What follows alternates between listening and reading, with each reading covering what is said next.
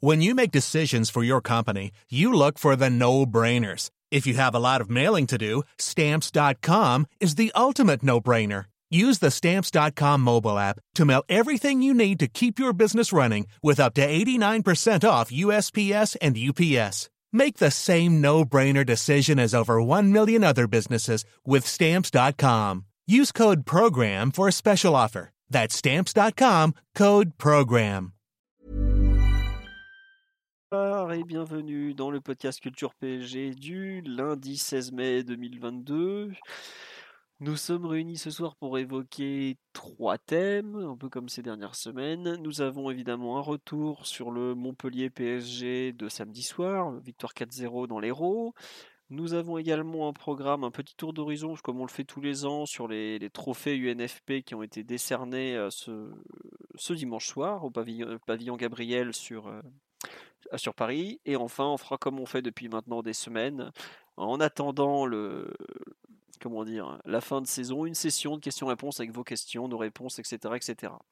Euh, bonsoir à tous sur le live, ça fait très plaisir de vous retrouver comme toutes les semaines, je vois qu'il y a tous les habitués qui sont là. Merci aux 39 suburbs, suburbs qu'on a eu cette semaine, ça fait vraiment chaud au cœur.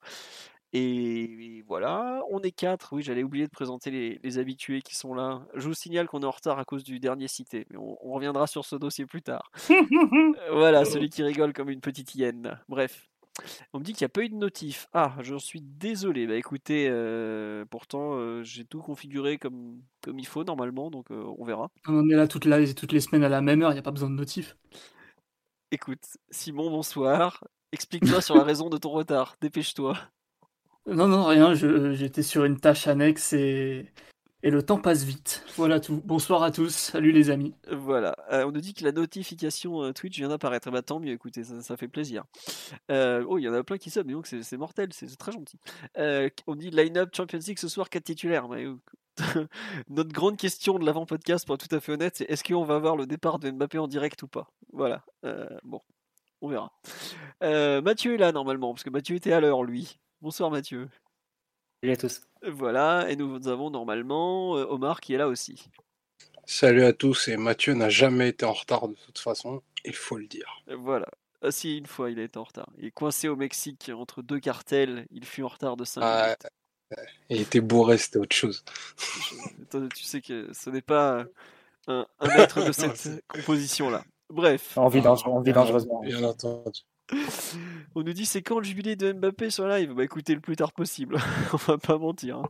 Bon, on va quand même attaquer tout de suite le débrief de Montpellier PSG puisqu'il y a euh, eu victoire des Parisiens dans j'avais baptisé ce match le touristico puisque pour en avoir parlé avec des Montpelliérains, il m'avait dit mais vous n'avez pas idée comme on est en vacances depuis bientôt 4 mois. Je lui ai dit mais nous aussi, un petit peu aussi. Et finalement, l'équipe la moins touristique des deux, euh, c'est le PSG qui a quand même fait un match plutôt sérieux et qualitatif, s'est imposé. Donc je vais vous redonner les buteurs.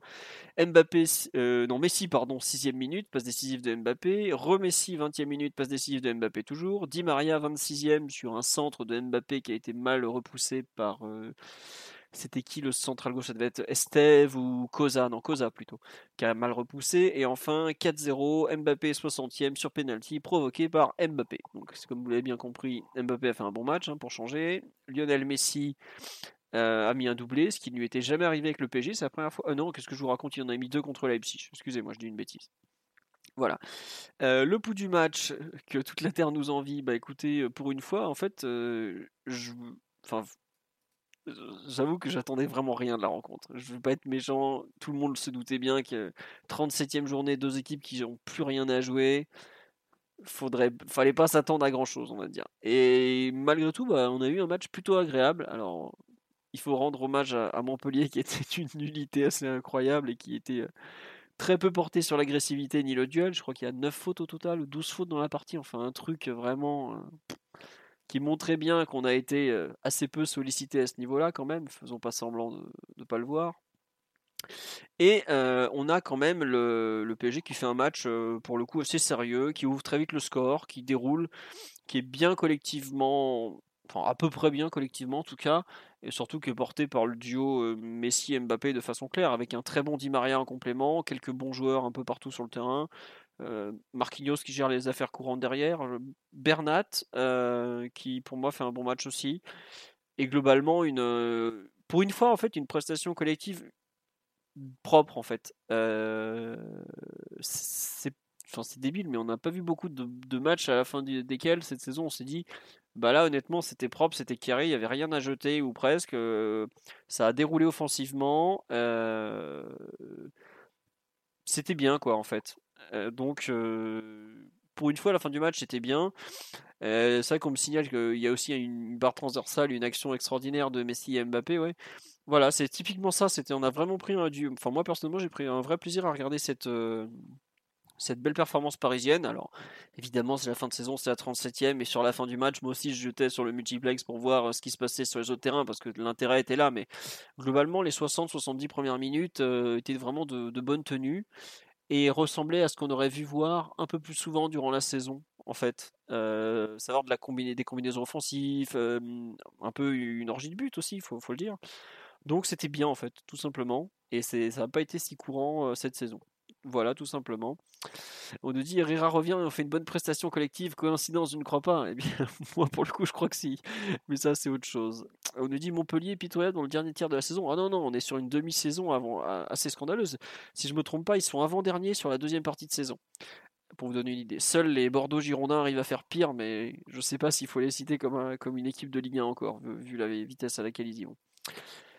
Est-ce qu'on aurait pu faire le même match sans Messi? Bah écoutez, je sais pas, moi je pense que ça fait partie de ce qui a rendu la partie très intéressante, la connexion Mbappé-Messi, surtout Messi vers Mbappé plus que le contraire.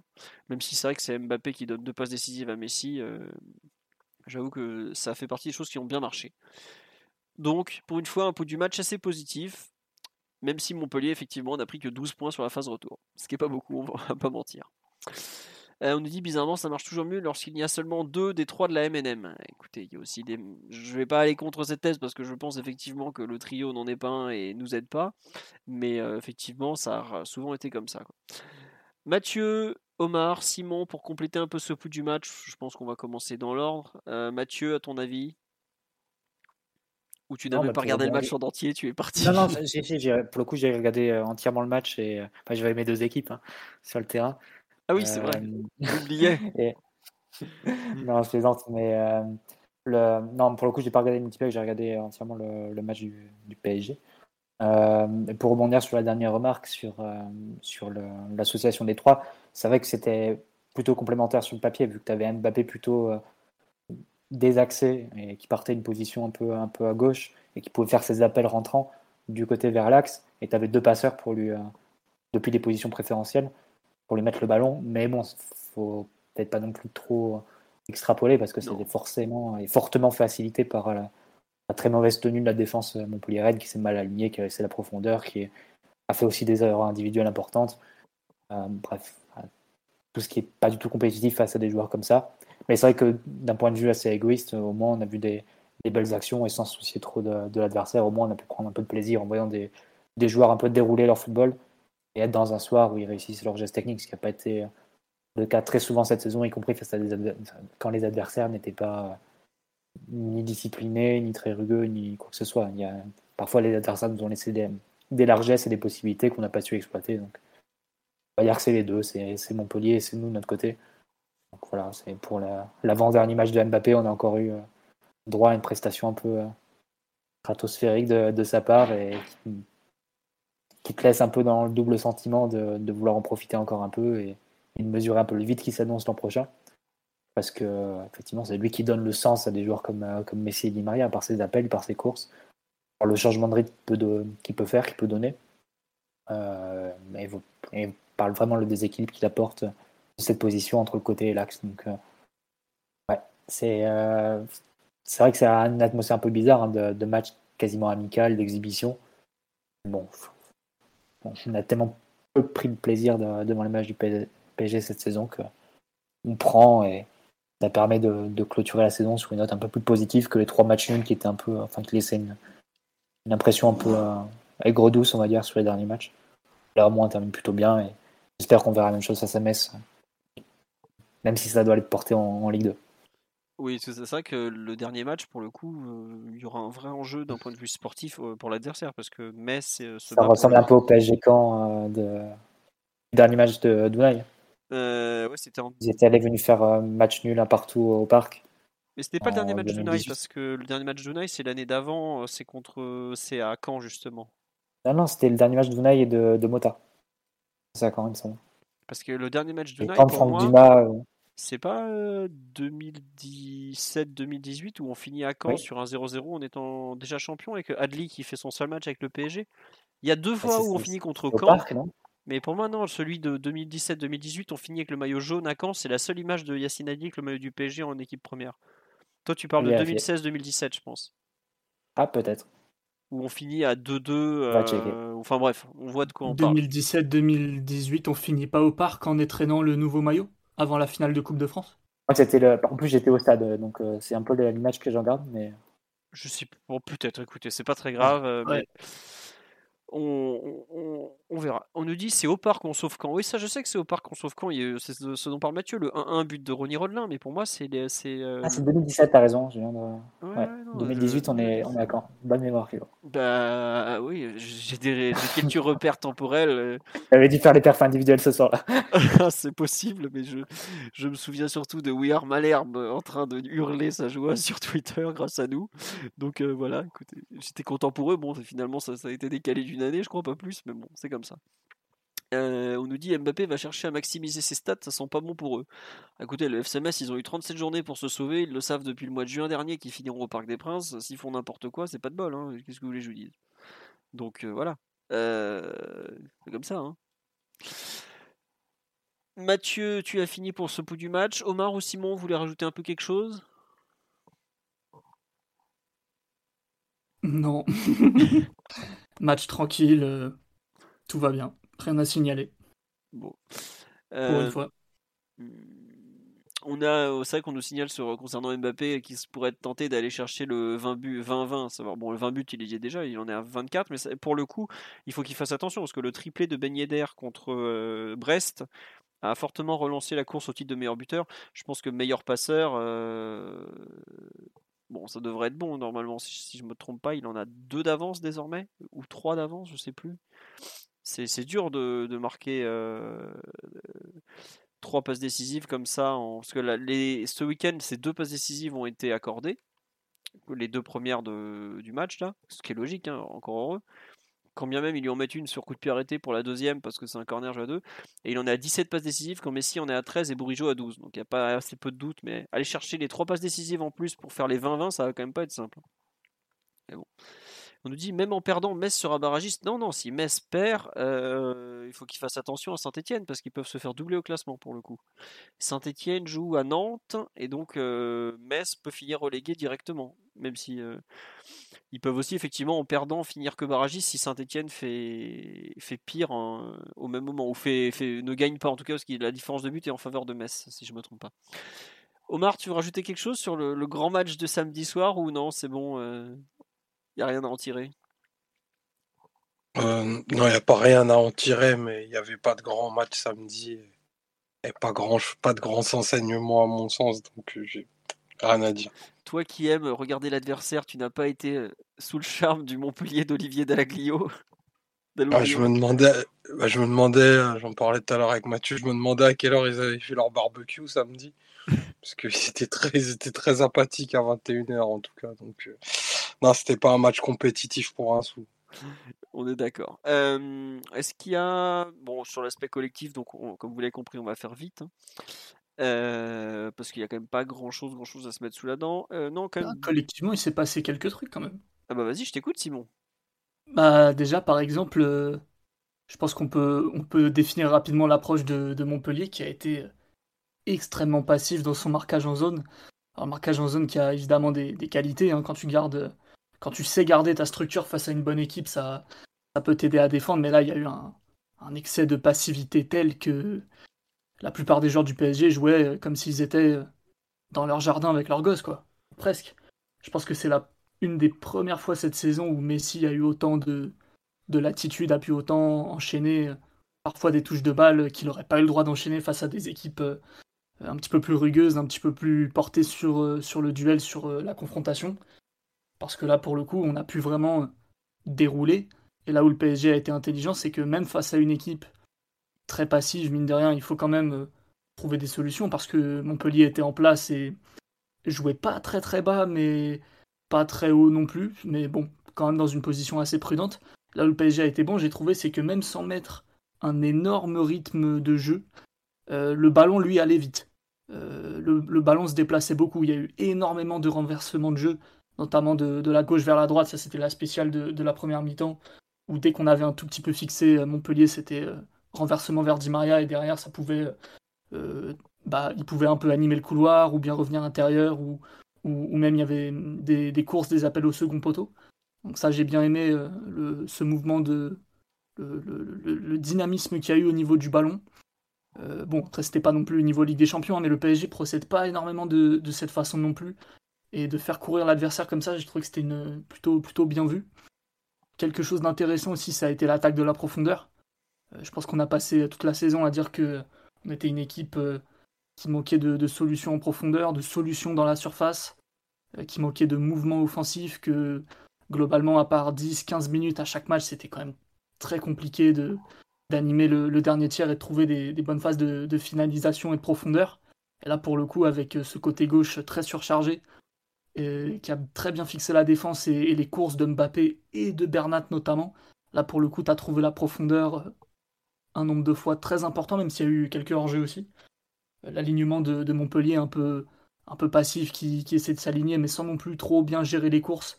Et aussi le PSG a, montré un meilleur timing que lors des matchs précédents, notamment euh, l'OM ou, ou 3, je, pense à ces matchs-là. Là, pour le coup, le PSG a pu procéder, certes tranquillement, mais avec quand même de, la jugeote, j'ai envie de dire. Donc, donc, certes, un match peu compétitif, mais une performance digne et des choses qui, mine de rien, on n'a pas vu à chaque fois cette saison. Et là, on a pu dérouler un petit peu, enchaîner des temps de jeu intéressants, limiter Montpellier à très très peu de choses. Donc, bon, euh, c'était pas, pas inintéressant non plus. Tiens, sur la live, on me dit euh, pour attaquer la profondeur, il n'y a pas que Mbappé, mais c'est aussi une allusion à la saison prochaine où on risque de devoir faire sans lui. Tu... Non, ça, je trouve que pour une fois, il y a eu beaucoup de mouvements devant, et tu as raison d'en parler. Il n'y a pas eu que Mbappé. Alors évidemment, euh, tu laisses de la place à Messi, tu as Mbappé pour attaquer la profondeur face à un joueur limité comme Souquet. Ça a été un carnage, hein, ça s'était attendu. Mais même Di Maria, je trouve, a proposé plus que d'habitude, peut-être en profondeur, ou ou, d'autres joueurs. Euh, il a touché très peu le ballon, par exemple, mais je trouve que les, les percussions, pas les percussions, les, déplacements axiaux de Wijnaldum pour aller dans la surface, ça a gêné la défense, certes très mal organisée de Montpellier, mais ça a gêné malgré tout. Et t'en as un peu parlé? Notamment sur le tir euh, poteau de, de Mbappé, c'est lui qui, qui fait la petite différence en mobilisant un défenseur de plus et ça permet à Mbappé d'être plus tranquille pour, euh, pour ouvrir le pied, ouais, ça c'est vrai. Non mais enfin, le pauvre Wijnaldum, il se fait aligner toute l'année et on n'a pas été tendre avec lui, faut, faut quand même le dire. Mais je trouve que sur ce genre de match où Messi va décrocher pour organiser et où il va partir très haut sur le terrain justement bah, pour un peu faire reculer la ligne défensive, c'est là où finalement il est peut-être le plus utile. Quoi. Alors évidemment. Euh, Après, Matuidi faisait ça 440 fois par match, on lui a jamais donné de médaille spécialement pour, des petites courses qui chatouillent la défense centrale. Tu es quand même en train de comparer un mec euh, qui a fait partie probablement du meilleur milieu de terrain du PSG avec un type euh, qui arrive même pas à effacer la concurrence. En termes de CV, Wijnaldum, euh, ça vaut pas Matuidi, mais enfin presque, hein, Ligue des Champions et tout quand même. Après, le plus gros problème surtout, c'est que ça se discute. la douane lui a confisqué sa ventoline à l'Eurostar et que il y a un problème depuis, quoi. Faut quand même pas le nier. Oui, Mathieu, tu veux rajouter quelque chose sur. Euh, non, mais c'était le, c'était le rôle qu'on imaginait pour Vanaldum, euh, en particulier quand, quand Messi a signé, mais même sans, sans l'arrivée de Messi. Tu peux imaginer Mbappé en, en pointe et qui, qui dézone et qui laisse la possibilité ensuite à Vanaldum d'attaquer la surface. Il a eu plusieurs fois la possibilité de se montrer dans ce rôle-là, puisqu'il a été aussi euh, aligné dans ses, dans ses dispositions parfois sans vraiment convaincre. encore une fois, samedi, je pense qu'il tire une seule fois, c'est une tête au-dessus. Oui. Si j'ai pas de bêtises, où il, il apprend en plus à Messi, il me semble, qui était mieux placé, ou un autre Oui, c'est Messi, c'est Messi. Il passe devant Messi. Après, quand tu as Wijnaldum de, de la tête ou Messi de la tête, c'est un peu logique de laisser Wijnaldum faire la tête. Vas-y, je t'en prie. Ouais, non, peut-être, mais bon, si, euh, si après ton, ton, partenaire est mieux placé, enfin, peu importe, mais au, final, ça a mené qu'à une seule frappe, il me semble, de, de Wijnaldum. Donc, euh, pas non plus. Euh, comme si ces, courses euh, répétées dans la surface avaient, avaient été la, source de danger principale du PSG samedi. Oui, non, je, disais juste, il n'a pas fait un bon match. Hein, enfin, il fait pas un grand match, mais pour le coup, pour une fois, il a été utile. Quoi. Il y a eu des matchs, honnêtement, et il n'était même pas vaguement utile. Quoi. On en est, on, tente de trouver du bon dans un match de fin de saison tout rincé où, où il a juste été pas inutile. Donc, saluons ce, bon point de sa part. Sur le, retour, on me dit que j'ai trop baissé les standards. C'est possible, honnêtement, mais Enfin, c'est un peu l'image de la saison. On est juste content d'avoir vu un bon match du PSG contre une équipe en claquette et avoir Vainaldum qui a réussi à avoir une utilité. Évidemment, euh, on est sur un podcast positif. Faut pas nous arrêter parce qu'on se fait on nous dit qu'on est souvent trop négatif. Donc laissez-nous être dans un podcast positif. Il y a des jours sombres qui arrivent après. Laissez-nous être un peu joyeux. Euh, on dit il n'a pas été sélectionné. Est-ce que ça pourrait le pousser à partir? Attendez, ça je vais le noter. Ça finira dans les questions-réponses tout à l'heure. Ça sera plus simple. Sur l'aspect collectif, Mathieu, tu rajoutais quelque chose ou on dit euh, vite fait et on passe un peu au perf individuel? On peut passer à la preview de PSG si tu veux. non, ça va aller, c'est bon. Euh, bon, allez, hop, euh, perf individuel direct. de quel joueur vous voulez reparler sur le match de, samedi soir? Tu veux peut-être parler Di Maria? Tu avais dit la semaine dernière que Di Maria, fait, ça avait fait plaisir de revoir Di Maria. Tu es toujours euh, content de voir ce Di Maria, j'imagine? Oui, très content. Moi, j'avais même parlé de Messi pour être tellement, tellement positif ce soir. Et, oh là là et dire qu'il avait fait un bon match. Si ça sent pas la prolongation de Mbappé, ça, méfiez-vous. Non, non, mais oui, Di Maria, toujours très content de le, voir. Je pense qu'il sera aligné et avec Neymar en plus, on aura les quatre euh, les quatre face à Metz pour, pour la sortie. Et il ne manquerait pas d'écraser une petite larme pour, pour, André le samedi, pour André le samedi prochain. Mais non, très content évidemment de le revoir. Il finit plutôt bien, parce que ça fait deux matchs qu'il est, mmh. est bon donc, et qu'il rejoue. Donc euh, non, non, non, Après, dans une, euh, dans une situation qui n'est pas forcément, en plus, pas forcément très favorable parce qu'il y a, a carrière derrière lui, donc pas forcément un joueur qui va, il va dédoubler, lui proposer des solutions pour ensuite repiquer dans l'axe. Il a le chemin vers l'axe qui est un peu bouché par, par Messi qui occupe cette position aussi. Malgré tout, il s'en est, il a réussi à se mettre en valeur aussi, et à délivrer de bonnes passes et à, se montrer toujours actif. Donc, euh, c'est bien qu'il finisse avec euh, une bonne image parce que si tu finissais avec l'image de Di Maria, qui ronge sans frein sur le banc et qui fait des entrées de 20 minutes en, en étant pas bon en plus, ça, ça aurait vraiment gâché la sortie d'un joueur qui a été super important pour, nous. Donc euh, c'est bien qu'il ait une bonne sortie et, qu'on garde tous un, très bon souvenir de très grand joueur qu'il a été pour nous. Ouais. Non, et puis ça fait plaisir de voir ce pied gauche comme ça euh, délivrer. Euh, bah, ce qu'il fait, c'est sur le premier but ou le deuxième peut-être? Le petit pont, la transversale, tout ça, c'est du c'est du bel ouvrage quand même. Ça fait plaisir de le voir être en mesure de passer ce genre de geste. Après, est-ce que ça veut dire qu'on souhaite le voir prolonger? C'est un tout autre débat, par exemple. Mais aujourd'hui, voir un peu des, belles actions qu'il a su faire toute sa carrière et qu'il est encore en mesure de faire, je suis d'accord, c'est toujours sympa à voir. On nous demande est-ce que son départ est si sûr que ça? Bah. À cet instant, on va pas mentir, ça sent pas très bon pour lui quand même. Hein. Euh, tous les échos qu'on a, ça parle de, de, trouver une solution de, pour bah, lui. il négocie avec d'autres clubs hein, en plus. Voilà, euh, euh, après ça, il est meilleur, meilleur signal. Non, mais c'est sûr, mais bon, s'il avait un signal du PSG positif pour sa prolongation, il serait pas en train de, de négocier avec la Juve. Enfin... Totalement. Après, si le PSG dit bon bah hop, c'est prolongé, euh, il, bon, il sera très content parce que lui, il a jamais caché que sa priorité c'était de mmh, rester. Mais, euh, il est bien obligé de regarder ailleurs et jamais on peut, enfin, contractuellement, il est totalement dans son droit de parler avec d'autres clubs et tout ça, donc euh, c'est comme ça. Qu'est-ce que je voulais vous dire? Tu veux, il y a un autre joueur dont tu veux parler, Mathieu, ou après ce petit point d'Imaria ou bah, ouais, tu veux parler de Messi? la parole à... Non, mais voilà, on peut passer sur Messi si vous voulez, ou si Omar ou Simon ou toi avez d'autres choses sur Di Maria. Bon, non, je pense qu'on a fait le tour par Simon s'il veut dire qu'il fait des pattes à Paredes ou je ne sais genre quel détail de ce genre, mais. Euh. Hum, pardon, comment? Non, tu rajoutes un petit mot sur Andrel ou, ou on parle de, pour une fois, de, Messi qui a fait un, bon match pour le coup, même un très bon match Non, on peut enchaîner, ça va me, me briser le cœur déjà de parler avant l'heure du départ euh, d'Andrel. D'accord. Bon, on va parler donc de, Lionel Messi peut-être, euh, qui a réussi euh, son, donc, son premier doublé depuis le mois d'octobre avec Leipzig.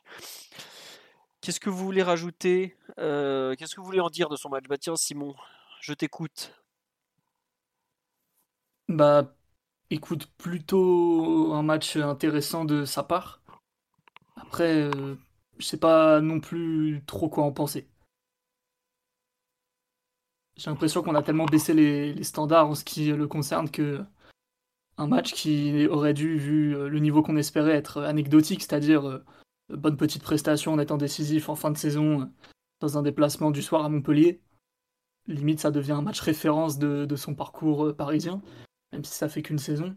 Donc, il faut, il faut bien reconnaître la performance lorsqu'elle est là. Il y a eu des moments intéressants, notamment où, il, a, il a senti Montpellier tellement, tellement à la limite à chaque fois que même lui, il s'est mis à attaquer la profondeur. Ça, je pense, ça veut, ça veut dire quelque chose, vu que tout ce qui lui demandait globalement des efforts physiques, que ce soit dans les courses, que ce soit même dans, les, dans certains duels, dans les petits espaces et tout, globalement, au fur et à mesure de la saison, il a plus ou moins arrêté de s'entêter parce que en fait, ça passait plus, plus jamais, quoi. En très très peu de réussite dans le domaine, le fait qu'il s'y remette, qui sentent un peu l'odeur du sang. Euh, ça veut dire quelque chose de la prestation de, Montpellier, je pense. Mais malgré tout, il y a quand même euh, des petits, éclairs comme ça, des sursauts de, talent. la manière dont il mystifie le gardien sur, euh, sur le deuxième but, c'est très fort. quelques enchaînements intéressants côté gauche quand le PSG a mis énormément de densité avec du coup Verratti, Bernat, Mbappé, Messi, voire même Herrera ou Wijnaldum qui pouvaient former comme ça une, espèce de, de ouais ça de limite d'hexagone hein, euh, dans, dans, cette zone là du terrain sur euh, un périmètre très restreint ça a été intéressant. Mais bon après tellement peu d'adversité tellement peu d'enjeux compétitifs et une certaine lassitude vis-à-vis de, ses performances qui font que ça me l'enthousiasme un peu généralisé euh, ne m'a pas j'ai pas trouvé ça très contagieux non plus Comment ça J'ai pas compris la fin. Qu'est-ce que tu veux dire par l'enthousiasme généralisé de ma... Bah, tout le monde a salué vraiment sa prestation et tout pour le, le doubler. Euh, certains gestes, certaines passes, mais bon, en vrai, moi, ça m'a pas, ça m'a pas excité plus que ça. D'accord, non, non, mais je pense c'est surtout le fait que, enfin, il y a pas grand monde qui a vu le match en entier déjà et qui, donc quand tu parles d'enthousiasme, j'avais l'impression de louper quelque chose. Mais non, bah, c'est sûr, il y a eu deux trois articles euh, positifs le concernant, mais c'est pas non plus, euh, enfin, je sais pas, j'ai pas vu des... la une de l'équipe avec Messi. C'est peut-être euh, un tropisme que j'ai à suivre énormément de contenu argentin. ah bah oui. Mais si tu me dis que les Français ont été un peu plus tranquilles, je te crois. Je crois qu'il y a un petit article de deux colonnes dans le Parisien en dessous de la grande image d'illustration. Et je ne sais même pas si l'équipe en a parlé pour te donner une idée. Et à mon avis, le résultat de enfin le compte rendu de Montpellier PSG devait être en page au moins 12 ou 13 vu qu'il y a il y a quand même pas grand chose à en dire. Mais en tout cas, moi, je, enfin, je te rejoins sur quelques trucs qu'on n'avait pas vu cette saison. Je pense notamment le deuxième but. On a vu Messi rater énormément de choses face, face au gardien cette année. Et là, d'un coup, bah, hop, il retrouve un peu de, justesse. Quoi. Ce qu'il fait face au gardien, c'est plutôt bien vu. Le, petit top. On l'avait pas vu faire ça pratiquement depuis, euh, bah, depuis le match à Lille, en fait, j'ai envie de dire presque où pareil, il avait bien, il avait bien joué face au gardien. Combien de fois on l'a vu louper? En fait, on l'a même pas. Je vais dire combien de fois on l'a vu des trucs, on l'a vu louper des trucs face au gardien, mais il a tellement peu défié le gardien cette saison, comme tu l'as dit, parce qu'il a très peu attaqué la profondeur, que ouais, ça fait, ça fait bizarre de dire ça de Messi, mais en tout cas, euh, moi j'ai vraiment adoré sa relation avec Mbappé. Et pour moi, c'est peut-être le plus grand regret de la saison, c'est que finalement, euh, on a tenté de faire cohabiter un trio qui est impossible à faire cohabiter et je préfère euh, voir les deux jouer juste ensemble en fait quoi. Savoir euh, juste Mbappé qui qui sert de enfin Messi qui sert de, de, rampe de lancement à Mbappé parce que globalement je pense que c'est le meilleur passeur de l'effectif et évidemment Mbappé est le meilleur joueur et celui qui est le plus à, même de faire des différences. Et globalement bah, c'est là-dessus que tu dois faire ton équipe oui Mathieu? Bah, là je vais me faire le défenseur de Neymar et un, twist inattendu, mais euh, pour le coup, on a vu sur les matchs précédents, où le, quand tu avais le trio aligné, que le duo qui fonctionnait mieux à l'intérieur de ce trio, c'était Neymar Mbappé. Où tu avais une relation directe entre les deux, avec Neymar qui lance en profondeur euh, Mbappé. Et quand tu avais les. même avec les trois alignés, c'était plutôt Messi qui avait du mal à trouver sa place. Toucher des ballons, mais sans avoir un grand effet sur le, sur le jeu offensif de son équipe. Même s'il en touchait beaucoup, hein, il, il, en touchait euh, autant que Neymar de ballons mais il faisait très peu progresser les actions et en créant encore moins de danger. C'était plutôt Neymar qui tirait son épingle du jeu dans le trio par sa relation avec Mbappé, sans doute favorisé par le fait qu'il joue sur mon côté, je suis d'accord. Ouais, mais en fait, tu vois, quand je dis que c'est un trio qui a jamais marché, je jette pas la pièce sur Neymar, forcément. C'est juste que l'ensemble n'a pas marché. Et je trouve que pour le coup, quand il y en a seulement deux des trois qui sont ensemble, le meilleur, enfin le duo que je préfère, et sur la saison, c'est Messi et Mbappé, quoi. C'est tout. C'est uniquement ça. je, ne sais pas combien de passes Messi lui a donné, mais je crois que sur tous les buts de Messi, Mbappé est passeur décisif ou presque. Hormis les, les pénaux, évidemment. c'est possible. Je, il, doit avoir 5 passes décisives pour Messi, sachant que Messi, championnat plus Ligue des Champions, il a dû mettre 10 buts. Quoi. 11 buts au total. voilà. Grâce à ce week-end, il a passé la barre des, des 10 buts. Faut pas l'oublier quand même. Euh, Omar ou, Simon, tiens, qu'est-ce que tu en penses un peu du. Un peu de, la façon dont ce duo s'articule, euh, ou toi tu préfères ne rien en dire parce que. Moi déjà de base je préfère quand Mbappé est dans une sorte de vraie fausse attaque à deux. Donc là, sur le papier et dans les faits, c'était quand même beaucoup un rôle excentré, euh, d'ailier gauche. Enfin, si tu m'avais dit sur le papier 4-3-3, ailier gauche, Mbappé, Di Maria, ailier droit, Messi 9 faux 9, bon, c'est à peu près ce qu'on a vu, tu vois. Mais le fait que Di Maria joue d'une façon beaucoup plus excentrée, déconnectée des autres pour recevoir des renversements, euh, là où Mbappé et Messi évoluaient eux dans la densité proche l'un de l'autre, euh, c'est globalement toujours quelque chose qui, fonctionne bien. Mbappé, s'il veut être performant, globalement, s'il est trop isolé autour des défenseurs, alors dans ce genre de match que type euh, Montpellier en claquette, évidemment, il va faire des choses, mais dès que le niveau monte un peu, moi je pense quand même que c'est mieux pour lui d'avoir euh, euh, une sorte soit de point d'appui, soit de créateur, soit de fausse piste qui va permettre de, beaucoup mieux mobiliser la défense et, comment dire effacer un peu certaines limites qu'il peut encore avoir un petit peu lorsqu'il est trop dans l'axe, trop isolé, surtout dans un match compétitif. Alors que là, c'est, c'était pratiquement idéal pour lui là, d'avoir euh, toute la liberté d'occuper et le côté gauche et l'axe, avoir un appui technique, avoir un, un passeur très très sûr dans, ses choix et dans ses gestes pour, euh, pour le servir. Même des passeurs. Euh, ouais, ouais, on peut même euh, rajouter Verratti et, Di Maria. Donc globalement, que ce soit Neymar ou que ce soit Messi, dès qu'il est un peu en, duo comme ça, ça a tendance à fonctionner, même si en vrai de vrai, le, le, duo Neymar-Mbappé montrait parfois aussi des limites dans l'occupation de la surface. Donc encore une fois, tout est une histoire de, de niveau, de contexte et, d'adversité. Il y a des, évidemment des matchs où, des choses te paraissent logiques et dès que ça crante de plusieurs niveaux, en réalité, tu vois bien que qu'il peut manquer certaines choses. C'est aussi pour ça que je défendais autant euh, depuis 2-3 ans un PSG qui aligne plutôt 4 attaquants plutôt que, que 3 attaquants dans la mesure du possible. Parce que bon, globalement, plus tu challenges la défense, plus l'adversaire euh, est en difficulté pour se couvrir les uns des autres et plus tu peux donner des, positions préférentielles à tes, à tes attaquants, c'est à peu près aussi simple que ça sur ce qu'on avait vu. Mais c'est vrai que Mbappé en duo, ça marche aussi très très bien. Et ce, quasiment peu importe le profil, que ce soit un Messi ou, ou que ce soit un Radamel Falcao, quoi, si on parle de ces euh, toutes jeunes années. Ouais. Ou euh, un autre attaquant français actuellement dans un autre club européen. Mais bon, c'est terrible. non, N'en parlons pas. Euh, Omar, on t'a pas entendu un peu sur les... le match de, Messi, euh, Enco, euh, sur, euh, sur la pelouse de Montpellier où tu considères peut-être que l'adversaire est trop insignifiant ou, Mbappé trop fort? Je ne sais pas.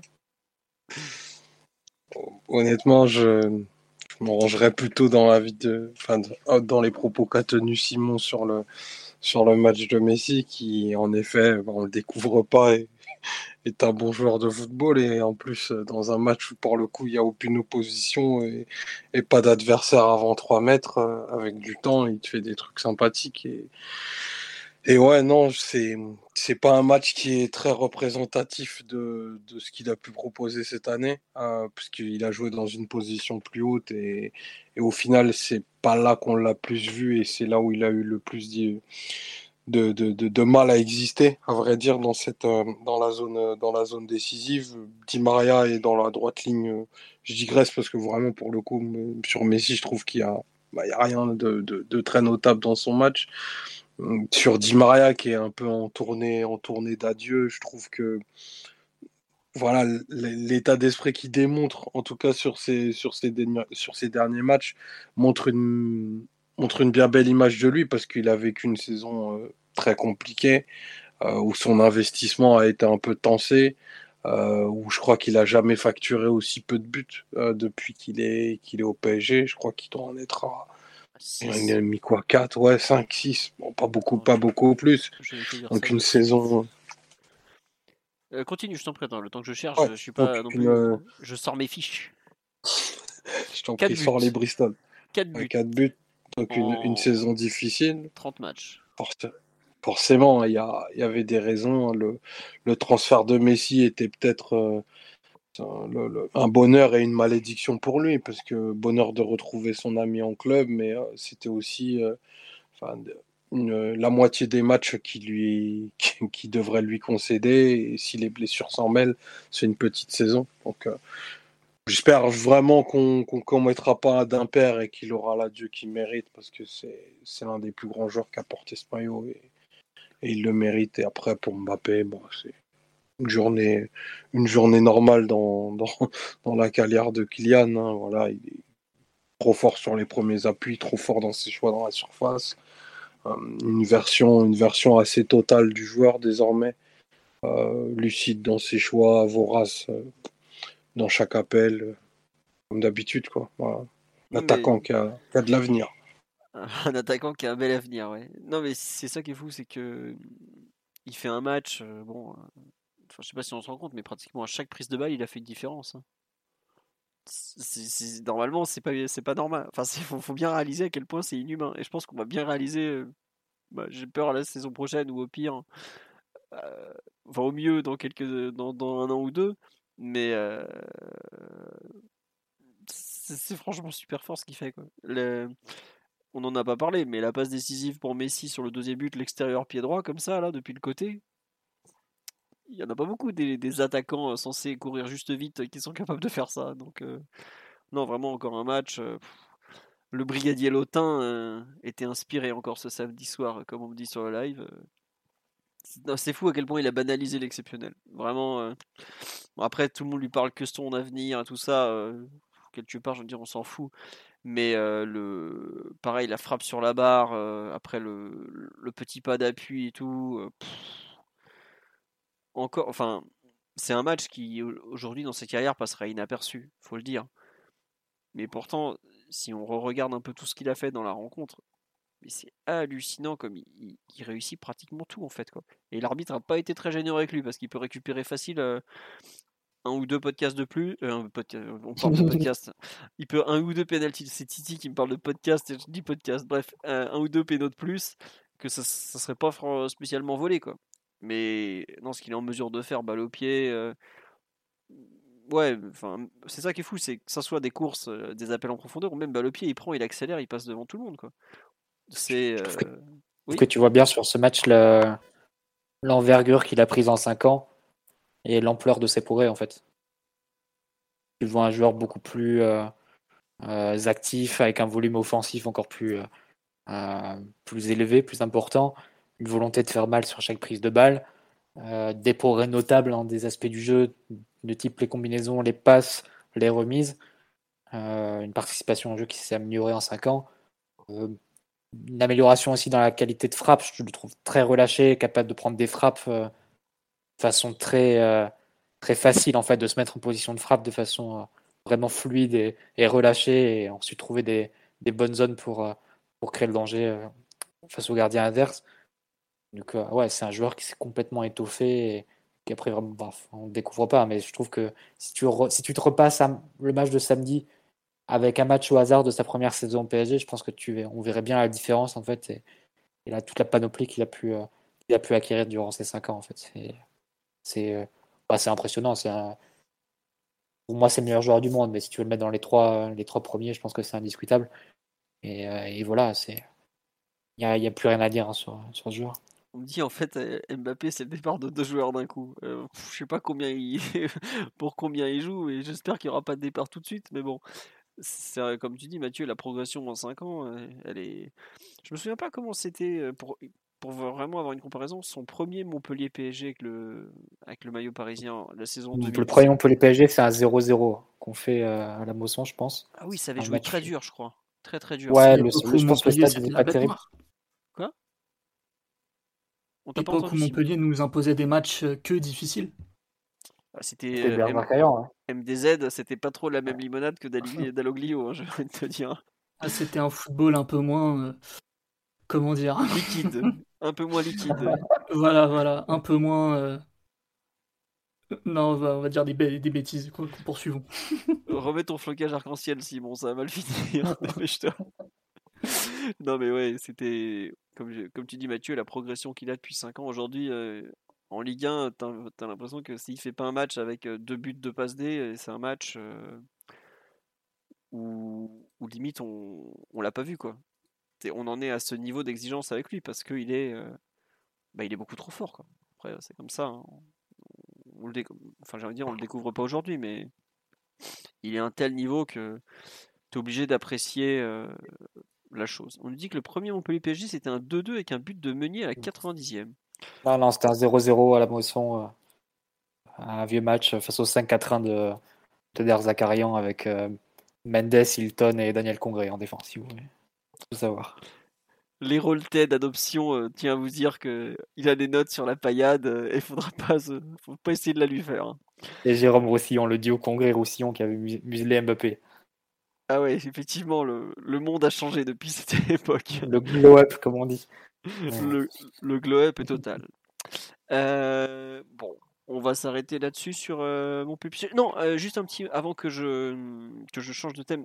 non, petit mot sur Bernat pour le coup, parce que on a, je trouve que, enfin, j'ai régulièrement été assez dur avec Bernat cette saison, notamment le fait qu'il était, je le trouvais franchement pas bon du tout, du tout.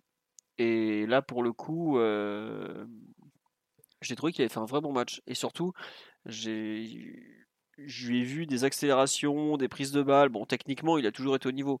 Mais on a, je trouve, retrouvé un joueur qui est capable d'aller un peu de l'avant, d'avoir un peu de la, du mouvement, du, qui sait, hein, qui arrive à, jouer un peu comme un latéral, euh, enfin, qui ressemble un peu au joueur qu'il était, euh, qu'il était auparavant, euh, bah, avant la blessure qui, remonte quand même aujourd'hui à plus de à 19 mois parce que Bernat, sa, blessure c'était il y a 19 mois. Donc euh, on nous dit Bernat a quasiment tenu 90 minutes, salaire mérité. Ah, écoutez, euh, s'il fallait juger les, joueurs du PSG que par rapport au salaire, on serait encore plus dur que ça toutes les semaines. Mais non, 4, le, ouais, la relance qu'il fait, là, comme on dit sur la live, le, café crème extraordinaire dans, ces 30 mètres. Mais euh, enfin, une, je trouve une performance même physique rassurante. Ah, surtout physique. Hein. Le, nombre de courses qu'il a proposé euh, euh, très très haut pour tenter de, de, finaliser, de donner un peu de profondeur, ça c'est encore un truc qu'il faut pouvoir mettre à, à son crédit lorsqu'il le fait, parce que Nuno il le fait très peu même s'il aurait les qualités, c'est juste qu'il préfère euh, la plupart du temps euh, recevoir dans les pieds. Et que Hakimi fait soit de moins en moins, soit un peu différemment, parce que il n'a pas exactement le même sens du timing, il a tendance à partir d'un peu plus loin, un peu plus en force, entre guillemets, là où Bernat, il, est toujours euh, un peu à l'affût de voir le comportement de, du vis-à-vis, de voir s'il y a une, couverture du central, et, tout de suite, dès qu'il sent la petite ouverture, il va, avec beaucoup de timing, bien, bien courber sa course pour passer dans le dos. Euh, quand bien même euh, Neymar était absent pour, euh, pour le régaler, vu que c'est lui d'habitude qui, connecte bien avec Bernat côté gauche. Et là, pour le coup, un certain nombre de fois, ça, a fonctionné, ça a été plutôt intéressant. Donc, ouais, si Bernat est capable de faire ça, tant mieux vu les difficultés qu'il a eues depuis sa blessure. Bon, eh bien écoutez, ce sera le mot de la fin parce qu'on va pas lancer ce bon Omar sur le match de Bernat. On peut pas parler d'Herrera? Ah bah si tu veux, je m'attendais à... Il a été atroce. je, te laisse euh, en parler, mais on va dire que je m'acharne. Non, mais dans un match euh, un peu tranquille pour tout le monde, sans enjeu, où, tu peux jouer relâché, jouer, euh, jouer ton football tout simplement, surtout quand l'équipe tourne à peu près, à peu près bien. Franchement, le niveau technique qu'il a affiché, c'est honteux, quoi. rater autant de contrôle, autant de, de passes, aussi peu de aussi peu d'inspiration dans la distribution, aussi peu de d'utilité au global. vraiment très très compliqué. Et le pire, c'est qu'en plus, il a, il a son attitude de tryharder, là, de mec qui, joue les bras levés, qui est insupportable.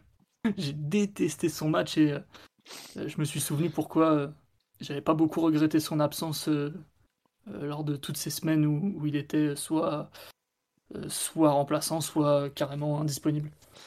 Ouais, après, c'est vrai, comme on dit sur le live, ça faisait tellement longtemps qu'il n'avait pas joué au foot. Je crois que Herrera n'avait pas joué. Attendez, je, je, cherche la date de son dernier match, j'arrive même pas à retrouver. Et pourtant, je suis pas genre, euh, genre il était bien meilleur.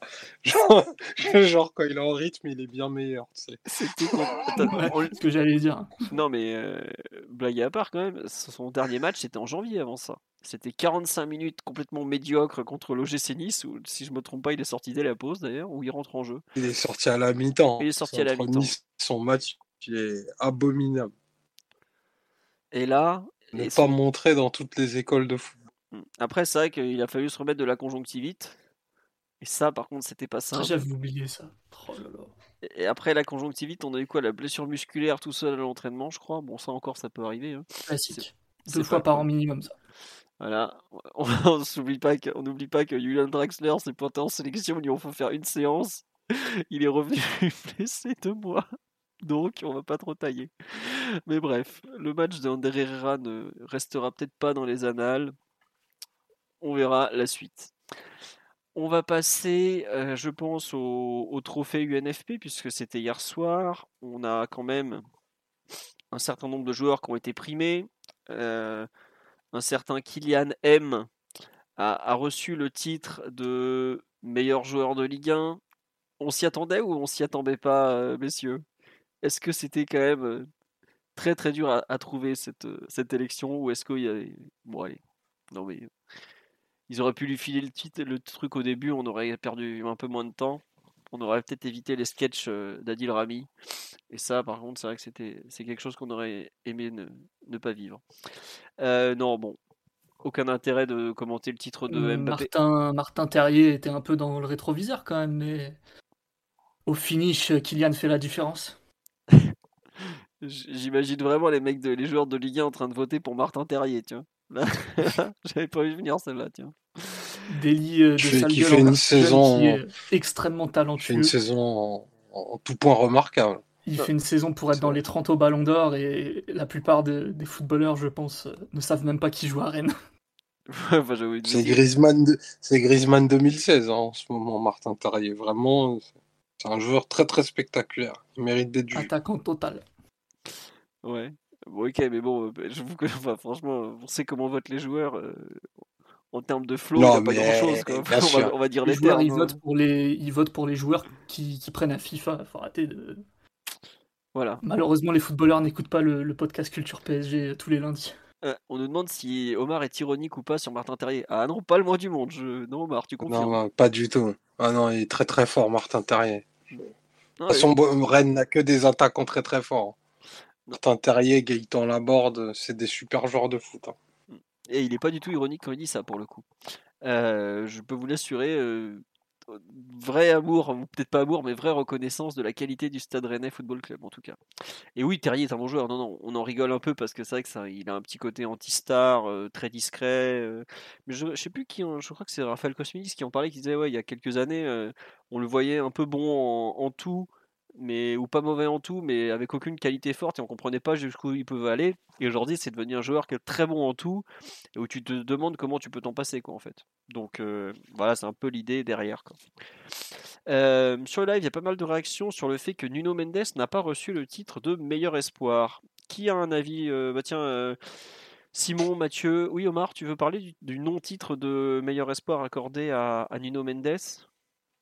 Parce que du coup, moi, bien entendu, j'ai pas regardé la cérémonie, hein, tu te doutes bien. C'est Saliba qui a euh, été élu. Ouais, je sais que c'est Saliba.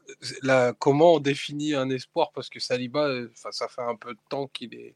est, dans le circuit. Dans ce cas-là, Mbappé aussi, c'est un espoir, non? Mbappé, il l'a eu jusqu'en 2019, hein, ouais. le titre. Il l'a eu jusqu'en 2019 Ouais. Ok, euh, ça fait quoi? Trois ans que, que Saliba il est dans le circuit? Un peu plus même. Il, a, il, aurait, il aurait dû être Arsenal déjà depuis, euh, depuis deux ans. Mais attends, Ah, c'est un, Ah non, c'est il a un peu explosé sur la saison truc. 2019-2020. Il a explosé sur la saison 2019-2020, il me semble. Saliba, il explose la saison 2018-2019, puisqu'il est, il est transféré à, à Arsenal il y a trois ans déjà. Et il Ouais, est prêté ah, à. Saint-Etienne. Ensuite. Il a fait, il a fait rookie, sauf aux morts. C'est un joueur confirmé, là, c'est bon. Bah, euh, J'étais surpris hein, que, que ce soit pas Nuno qui le prenne. hein. Très honnêtement, D'accord. ça me paraissait assez clair. Quoi. Euh, alors, Omar, il y avait quand même Kefren dans les nominés. Ah, c'est vrai. Merci Voilà. du rappel. Donc, euh, dur à moi, je. Pas choqué que Nuno le prenne pas, même si ça se discute évidemment. Parce que, mine de rien, il y a aussi eu des matchs euh, plus compliqués ou des matchs où il a eu vraiment très peu d'influence. Et évidemment, on lui, on lui en veut pas. Hein, première saison à ce niveau, dans un nouveau club, première, expérience à l'étranger, c'est pas, pas du tout un problème en soi, mais ça peut être un peu limitant pour aller choper le, trophée si on considère que c'est un trophée sérieux, ce que ça n'est pas du tout. Euh, par contre, que Saliba le prenne, j'ai bien rigolé vu euh, la gueule de beaucoup des matchs qu'il a, qu'il joué. Et Kefren le méritait, je pense. Le milieu de Nice qui est très très très fort. Ouais. Mathieu, toi qui es un, un habitué de la Ligue 1, un avis, euh, est-ce qu'on a le droit de donner un, un trophée de meilleur espoir jusqu'à 25 ans comme en Italie ou pas? Je veux ta, ta réaction. Non, moi je peux pas avoir d'avis sur les, les trophées UNSP, malheureusement, vu mon faible suivi de la Ligue 1 cette saison. Ouais, je- au moins tu es honnête. Euh, non, c'est vrai qu'on nous dit euh, Thuram aussi, Lukeba, qui est effectivement le, le défenseur central lyonnais du, du moment, un peu qui, qui perce fort. Euh, Kalimundo, euh, effectivement, euh, qui aurait pu être élu parce que pour le coup, c'est un peu dommage que le- le- la Ligue ait pas pris des joueurs euh, un peu tous de la même année, tous des 2002 par exemple. On me cite sur le live Quentin Merlin, le très bon latéral gauche nantais. Ouais, mais lui, il, il a à peine joué quoi. Donc euh, Ça, c'est pas les joueurs qui, qui votaient d'abord Si, si, si, si, si. c'était proposé par la Ligue. Non, non, non, c'était c'était les joueurs. Mais le truc, c'est que les joueurs, après, bon, est-ce qu'ils votent toujours Enfin, comment ils votent, quoi? C'est un peu toujours la même idée. euh, Il y a eu des années, ils ont voté des, des trucs où tu es là, mais. euh, Enfin, comme- je me souviens une année, ils avaient voté, je crois que c'était en 2003-2004, Morientes est dans l'équipe type de la saison parce qu'il fait une saison, une campagne de- Champions. Voilà, Mm. mais en Ligue 1, je crois qu'il met même pas 10 buts. Euh, tu peux difficilement le mettre dans l'équipe de, de l'année, quoi, au passage. Mais donc c'est un peu comme ça. Ils- je pense qu'il y a aussi une influence de bah, des campagnes européennes et tout ça sur sur les joueurs. Après, Saliba joue à Marseille. euh, on a eu quand même pas mal de, de joueurs qui, comme ça, sont très médiatiques, qui sont un peu plus mis en avant, quoi. J'avoue que le pauvre niçois Kefren Turam, je sais pas si vous regardez un truc tout bête, dans l'équipe type, Nice c'est la meilleure défense de Ligue 1. Ils ont zéro joueur, même en défense, quoi, qui est, qui est, qui est nommé ou dans les buts, euh, on n'en a pas encore parlé, mais ça Tu- fait un peu débat. euh. Oui, Tu Omar vas, pas Oui, tu vas pas mettre Malvin Barr non plus, mais Non, mais après Thuram, ça peut être un peu comme un peu comme Tchouaméni, c'est-à-dire qu'il fait une première saison un peu de découverte et, l'an prochain explose. Et là, c'est pas le meilleur espoir qu'il aura, c'est dans l'équipe type de, de la saison qui peut être. Voilà. Après, comme on dit sur live, effectivement, il faudra définir la règle non pas à l'année, mais peut-être est-ce qu'on part sur un délire rookie de l'année ou alors on limite le nombre de saisons en professionnel. Parce que là, euh, enfin, comme tu l'as dit, Mathieu, euh, Mbappé meilleur espoir euh, en 2019, alors qu'il est déjà champion du monde, qu'il a un palmarès, il doit avoir 4 Ligue 1 déjà à l'époque. Enfin, c'est ridicule, quoi. Mais après, comment tu définis rookie de l'année? C'est pas comme un NBA où tu rentres dans le, dans le tournoi, enfin tu rentres dans, le, dans la ligue et c'est réglé. Quoi. En France, enfin, l'insertion des, des néo-pros dans le foot, c'est souvent un match, deux matchs, aller voir cinq matchs, puis d'un coup c'est la saison suivante et tout ça. Quoi. Mais bon, la seule règle aujourd'hui, c'est moins de 21 ans au début de la saison. Bon, c'est un peu. euh, c'est pas forcément euh, comment tu définis le fait que ça soit la première saison pro complète. Par exemple, euh, combien de matchs de Ligue 1 Nuno Mendes a joué cette saison? Est-ce qu'on peut, on peut considérer que c'est une saison complète? C'est toujours pareil, c'est vachement compliqué à définir les critères. Alors celui de l'âge, au moins comme ça, c'est réglé. Je suis en train de voir combien de matchs de Ligue 1 Mendes a fait cette saison, mais Nuno Mendes, Non, mais- 27 quand même. Mais tu vois, Ah, mais il et joue. puis, euh, tu, tu, tu peux pas avoir une lecture euh, comme ça parce que s'incorporer à son âge dans l'effectif du PSG, c'est pas pareil que de le faire dans un effectif de moindre importance. Mm. Donc, bien entendu, ça rentre aussi en ligne de compte dans la perception des joueurs et dans le, enfin, le, le, le- le feeling qu'ils ont de, de la performance du joueur. Tu, bah, ça dit quelque chose de très notable d'arriver de, de l'étranger et de faire tout de suite 27 matchs au PSG. Juste un Je truc. te dis que. Il Ouais. joue 27 matchs. Au total, il joue 1654 minutes, Nuno. Ça veut dire qu'il joue même pas 19 matchs complets. en bloc de 90 minutes. Il joue même pas l'équivalent d'une demi-saison en bloc de 90 minutes. Parce qu'il faut pas oublier qu'il y a eu pas mal de moments où il, a beau, il est souvent rentré en jeu parce que Bernat joue pas 90 minutes. Mais il y a pas mal de fois où il n'est pas titulaire. Hein. Je, crois que Nuno, si je me trompe pas, il a même pas 50% des matchs où il est titulaire. Si, 55% des matchs, pardon. Sur, euh, sur 33 possibles, euh, il en a joué 30. Enfin bref. Donc il n'a pas joué beaucoup, beaucoup. Mais c'est vrai que, comme, on l'a tous vu, il a fait une entrée, mais alors fracassante dans l'équipe euh, du PSG. On peut pas lui enlever, comme tu dis, Omar. C'est, c'est pas pareil de percer au PSG que de percer à Nice, hein, sans vouloir être méchant à Nice. Hein. Je, pensais que, euh, que tu voulais compléter, je suis désolé. Non, non, mais ça, ça, ça rejoignait ce que, ce que je disais, donc euh, pas, la, pas la peine de, de, de surréagir. En tout cas, en effet, c'est c'est une belle, une bien belle première année pour lui si c'était si c'était le thème. Mais après, je pense que tu vas tu vas parler de, de Didio et, le fait qu'il ait été choisi euh, comme le, le, meilleur gardien de Ligue 1, ce qui bien entendu euh, pour ma part ne me surprend absolument pas. Bah tiens, justement, comment tu veux, comment tu peux ou tu veux l'expliquer cette place de meilleur gardien de Ligue 1 pour Donnarumma? Euh, Donnarumma, il a fait quoi? Il a dû faire un peu moins de 20 matchs, aller entre euh, je crois qu'il en a fait 17 de tête, pas beaucoup, pas beaucoup plus, dans une espèce d'alternance euh, déjà dure à, dur à encaisser.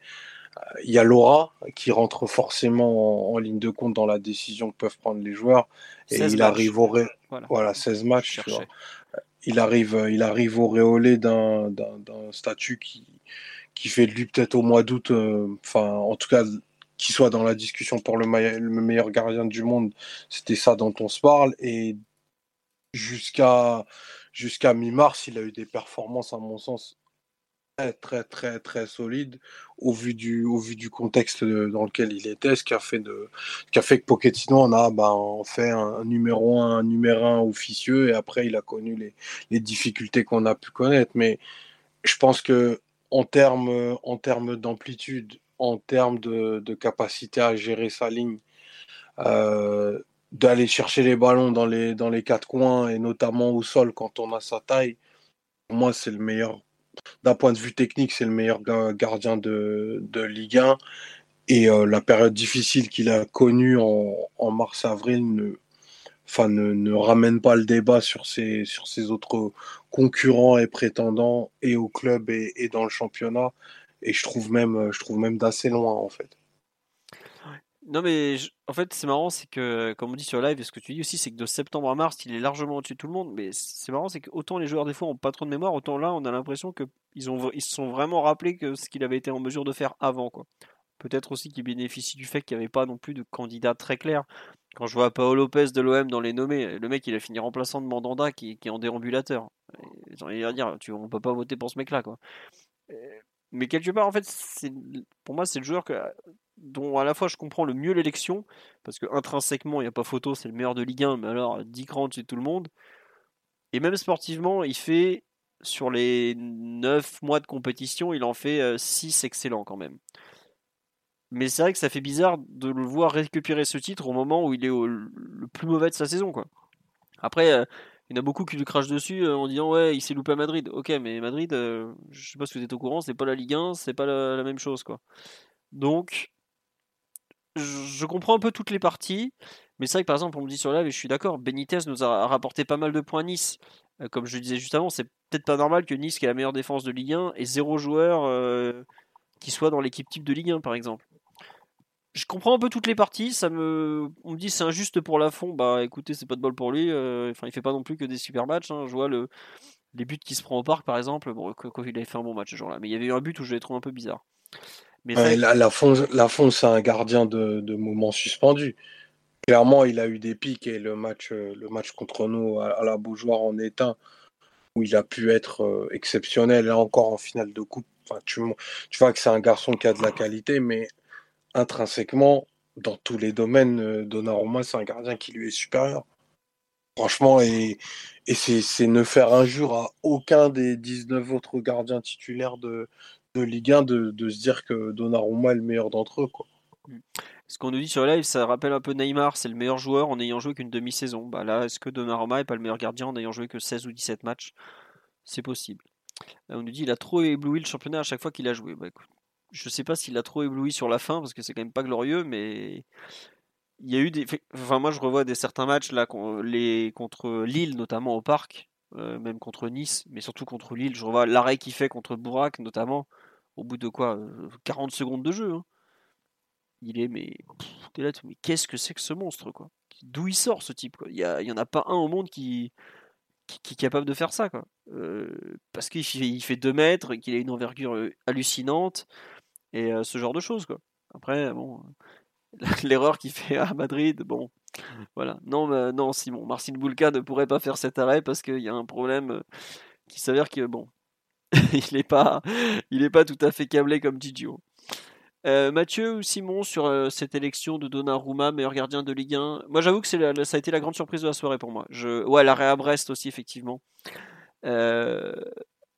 contre Brest, oui, pas à Brest. C'est contre Brest. À Brest, c'est Navas et il n'était pas glorieux, justement, celui-là. Euh, Simon, sur le sur cette euh, victoire de Gigio, un avis? Aucun avis sur les gardiens. Ils peuvent faire ce qu'ils ont, ce qu'ils ont bien envie. Bon. Euh, probablement Donnarumma, du coup, je sais pas, mais j'ai vraiment, vraiment pas d'avis. J'ai l'impression que aucun gardien n'a été impérial de, de, bout en bout cette saison, alors que c'est plutôt le cas les autres années. Euh, Ligue 1 euh, France encore, euh, encore plutôt une terre de gardiens de but. Tu dans un style un peu old school, mais, mais quand même, tu as souvent des gardiens qui sont capables d'être extraordinaires comme ça 10 mois d'affilée, et là, ça n'a pas été le cas, j'ai l'impression.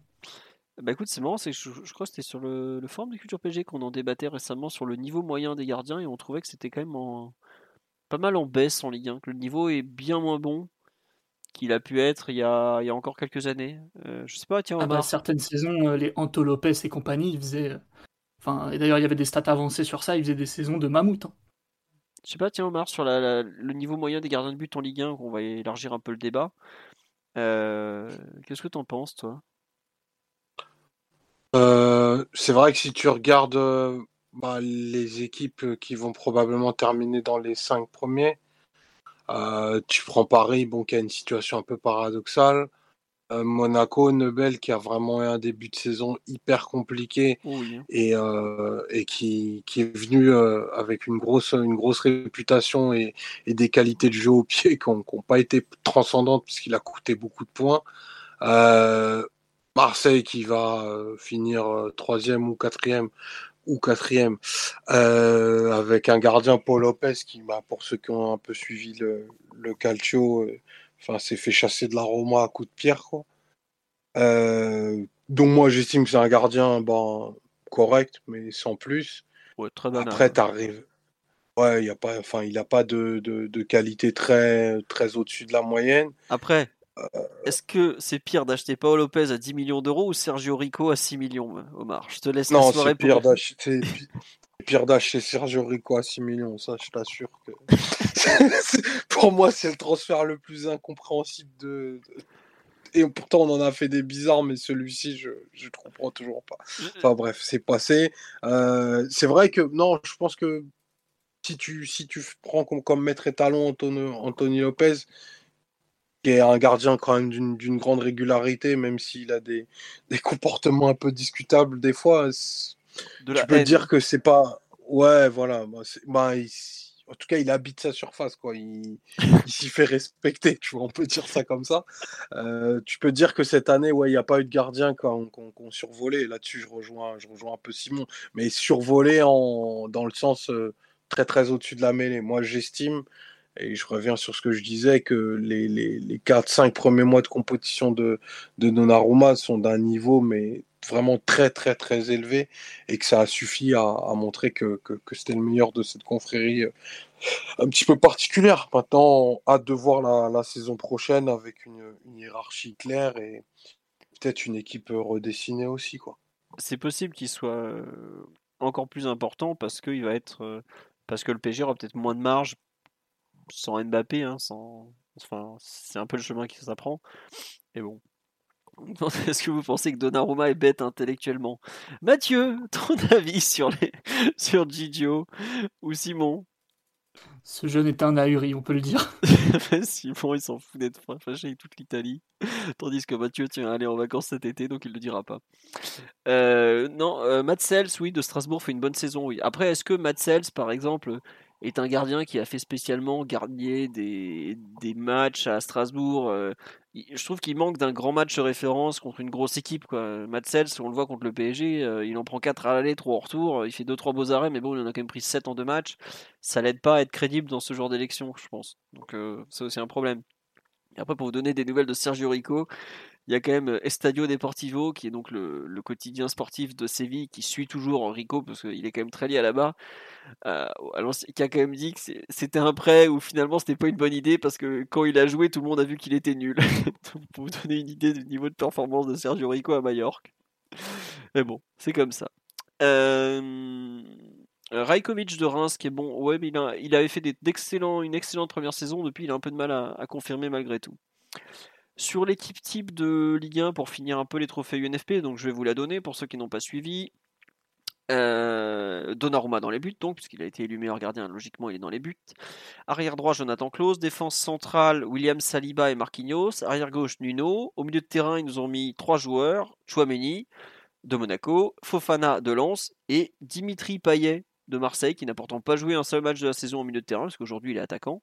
Et en pointe, on avait euh, Mbappé, évidemment, Ben Yedder et Terrier. Qu'est-ce que. Ouais, voilà. Moi, j'avoue que la présence de Dimitri Payet au milieu de terrain, en fait, je ne l'ai même pas considéré comme un milieu de terrain, je l'ai considéré comme un attaquant. Et même si c'était présenté en 4-3-3, c'était un 4-2-4, en fait. Tu peux pas, peux pas mettre Dimitri Payet au milieu de terrain en 2022, c'est ridicule. Euh, s'il faut mettre un milieu de terrain olympien parce qu'il faut absolument en caser un, c'est pas lui que tu mets, c'est Gendouzi honnêtement. Mais bon. Sur l'équipe en général, Simon, un avis, tu la trouves assez juste, tu la trouves complètement, complètement bidon euh... Je l'ai déjà oublié surtout. Bon, d'accord. Désolé. Suivant. Euh, Omar, toi qui es un fin connaisseur de, de la Ligue 1 Uber Eats, ton avis sur cette équipe euh, logique, pas logique euh... Euh, les, les bizarrement foutus, c'est clair. Euh, moi, je trouve la présence, ben, s'il faut parler un petit peu individuellement et de sortir des joueurs du PSG, euh, j'admets avoir euh, être très surpris de la présence de, de Payet. Je trouve euh, fait une saison correcte, mais pas, trop, pas transcendante au point d'effacer euh, certains joueurs qui auraient pu, y auraient pu y aspirer. Donc, bon, pourquoi pas. Euh, la charnière est aussi un peu, un peu bizarre, à mon sens. Mais ouais. Voilà, on aurait peut-être pu mieux faire. Tu peux te poser une question quand même sur euh, l'absence de Verratti, qui, euh, quand même. Qui, qui, a quand même un standard de, de, de performance qui fait que ben, il, il est dans la discussion tous les jours et, et te dire que que tu composes le meilleur milieu de France en te passant de Verratti, c'est toujours quelque chose d'un peu. Enfin, qui, qui là m'interpelle un peu et me prête à sourire, surtout pour donner son, son rôle à Payet. J'ai Donc, tout le euh... nord de France aux trousses pour avoir dit des choses hier soir sur cette euh, équipe à propos de l'absence de Verratti. Pourquoi? Parce qu'il y a, parce qu'il y a Seko Fofana qui. Non, mais qui, en fait. Ouais, qui, qui aurait pu. Qui, qui doit être dans l'équipe. Je, en fait, je oui. peux l'entendre. Mais, mais, à ce moment-là. Mais jamais tu dois mettre Fofana devant Verratti en fait. C'est ça le truc euh, au bout d'un moment. Que Chouameni soit par exemple, ça me choque pas. Globalement, ça a été pas loin d'être le meilleur milieu de Ligue 1. Voilà. Mais tu peux pas mettre Fofana devant Verratti, voire devant Ben Gendouzi, même si je, je, suis pas toujours fan du joueur et qu'il a des, des, côtés insupportables. Mais tu peux pas mettre, enfin tu peux pas mettre une équipe de Ligue 1, une équipe type de Ligue 1 où t'as pas Verratti dedans globalement. C'est pas. Moi je mets, si, si, si j'écoute nos amis de l'Artois, moi je mets aussi Seko Fofana parce que tu vois, le, le feuilleton du championnat, c'est quand même aussi des moments notables. Et il en a quelques-uns à son crédit, tu vois, des buts très spectaculaires qu'on fait basculer le sort de rencontre plutôt que, que Gendouzi. Euh, qui au final, enfin euh, même si sa saison enfin n'est pas à discuter en termes de, de qualité, mais je trouve il a il a pas de surperformance contrairement à, à, Fofana. Si tu fais ton milieu Fofana, Verratti et Chouameni, enfin personne dit rien. En fait. Ouais, ça c'est bien ça. On, Là, je suis d'accord. On ouais. se dit que on se dit que c'est que c'est cohérent. C'est c'est le fait d'avoir voulu caler caler Payet absolument dans la dans la discussion parce qu'il a eu des buts très spectaculaires cette année et, euh, qu'il a subi aussi euh, un peu le courroux des, tribunes. bah c'est voilà quoi. C'est ça fait une équipe pas très cohérente. En tout cas, je sais pas si cette équipe-là sera championne de France. Aussi, quand même, ils ont Mbappé. Donc, euh, je vais dire, ils, ont Mbappé. En fait, c'est marrant, c'est que cette équipe, tu vois, tu peux, tu peux critiquer un peu tout devant, derrière, le, enfin non, tu peux critiquer le milieu, derrière, euh, tout ça. Et puis après, tu fais, bon, en fait, ils seront forcément champions parce qu'ils ont Donnarumma dans les buts et Mbappé devant, donc c'est réglé, quoi. C'est exactement. Enfin, je trouve qu'il y a un peu l'image du PSG où t'as pas de, pas de milieu parisien parce que ils ont pas très bon milieu. Derrière, bon, c'est un peu tangent, tout ça. Mais finalement, t'as juste que t'as deux mecs trop forts, un peu à des postes clés, ça suffit quoi. Donc hop, ça passe. Quand même, close devant Hakimi, c'est dur pour ce jeune. Bah, en fait, c'est marrant, c'est que je vois, j'ai parlé avec beaucoup de gens sur ce, cette équipe type, parce que j'adore ça tous les ans. Il y a pas mal de personnes qui n'étaient pas choquées qu'Akimi soit pas dans l'équipe type en fait, parce qu'il a fait un excellent début de saison, on l'a complètement perdu à un moment, on a un peu de mal à le rattraper malgré tout. Est-ce que Klaus, qui lui pour le coup a peut-être été beaucoup plus régulier et qui a la chance de jouer dans un système où les latéraux sont plus mis en valeur que le PSG par exemple, ne récupère pas la place de la sorte? Je sais pas Simon ce que tu en penses? Il est beaucoup plus décisif surtout, non? Ah ça oui, ça, il n'y a pas de doute, oui. Ah bah, à un moment donné, tu as deux profils de latéraux offensifs qui évoluent plus ou moins dans le, même registre. si, on, si on caricature évidemment. Alors certes, Klaus, lui, joue vraiment piston à chaque match, alors que Hakimi, il a joué piston 4 fois dans l'année, certes. Mais à un moment donné, Hakimi, il a eu trop de matchs où il a été en dessous de son niveau, voire franchement pas bon. Et, Klaus, il lui met euh, trois têtes d'avance euh, au niveau des stats et, du côté impactant et décisif. Donc euh, bon, certes, Hakimi, pour partir à la guerre en Ligue des Champions, je pense que je le prends plus lui que Klaus. Et encore, ça, peut se discuter. Mais sur un, un projet équipe type, UNFP, tout ça, je pense que Klaus y mérite. Moi, je, te rejoins totalement sur euh, la M. On dit ça vous choque vraiment que Hakimi soit pas là? Moi, ça me choque pas du tout. Je, je m'attendais pas à le voir Hakimi, par exemple. Euh, c'est vrai qu'on me dit Klaus a quand même 11 passes décisives. Alors certes, je crois qu'il tire les coups de pied aussi en partie à Lens quand c'est pas Kakuta. Mais euh, voilà. Après, Hakimi a pas été gâté devant, sur son aile peut-être, mais Hakimi il fait marquer Mbappé, Messi et Neymar. Klaus, je veux pas être méchant, il, fait marquer Sotoka et, et Ganago toutes les semaines. Hein. Donc ça aide pas non plus. Hein.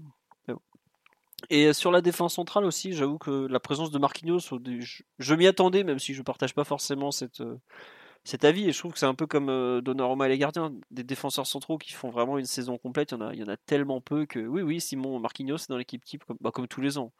Central droit euh, bah, y a pas, euh, tu crois qu'ils font la distinction entre central droit et central gauche dans l'équipe Ils te mettent euh, Dimitri Payet relayeur gauche alors que le mec il, a le coffre de Lionel Messi. Tu crois qu'ils s'embêtent à faire des centrales gauche, central droit tu ah, mais Je sais pas, Todibo il joue en Ligue 1, non?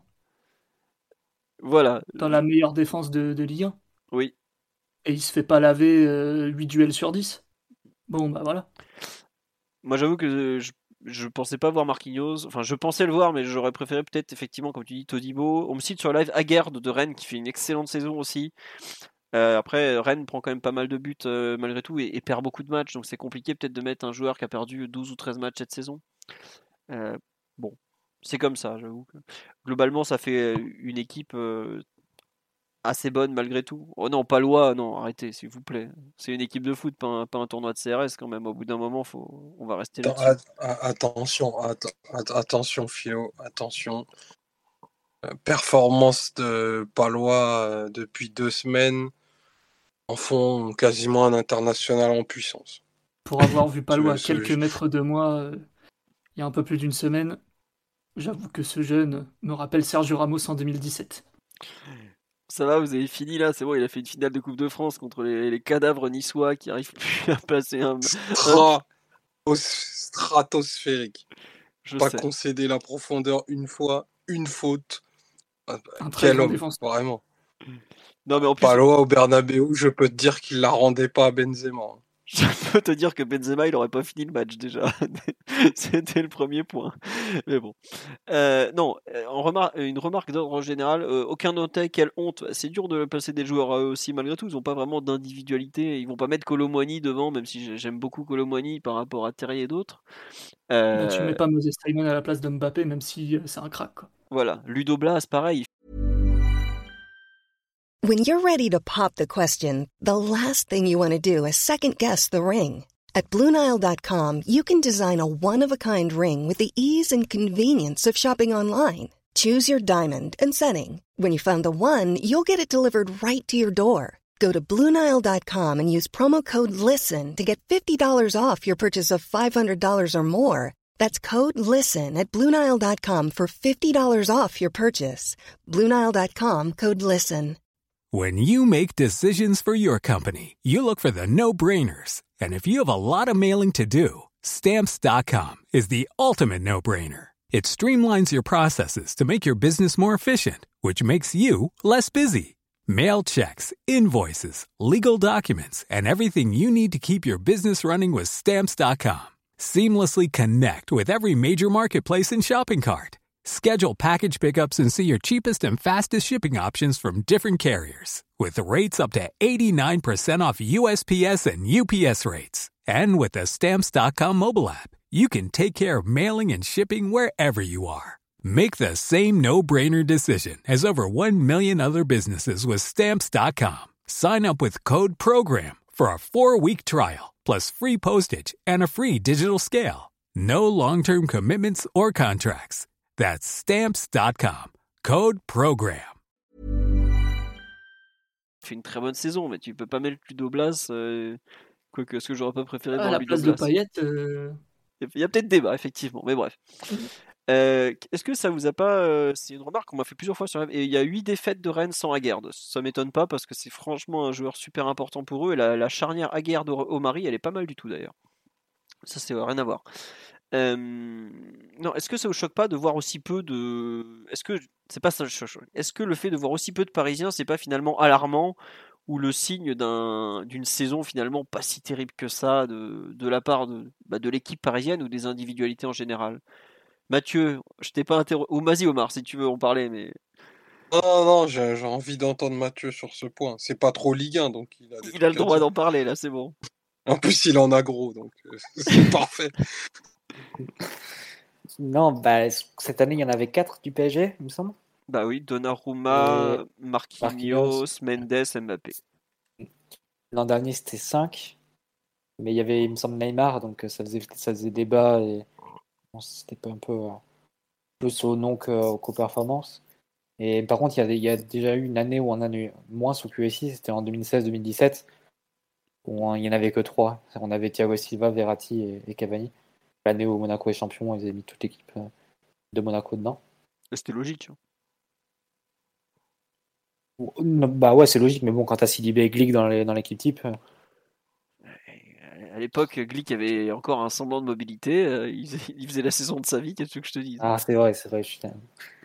Bah non, après, sur l'équipe type, je sais pas, c'est toujours compliqué vu que c'est les joueurs qui, qui votent et il y a toujours une part de, de subjectivité. C'est jamais vraiment.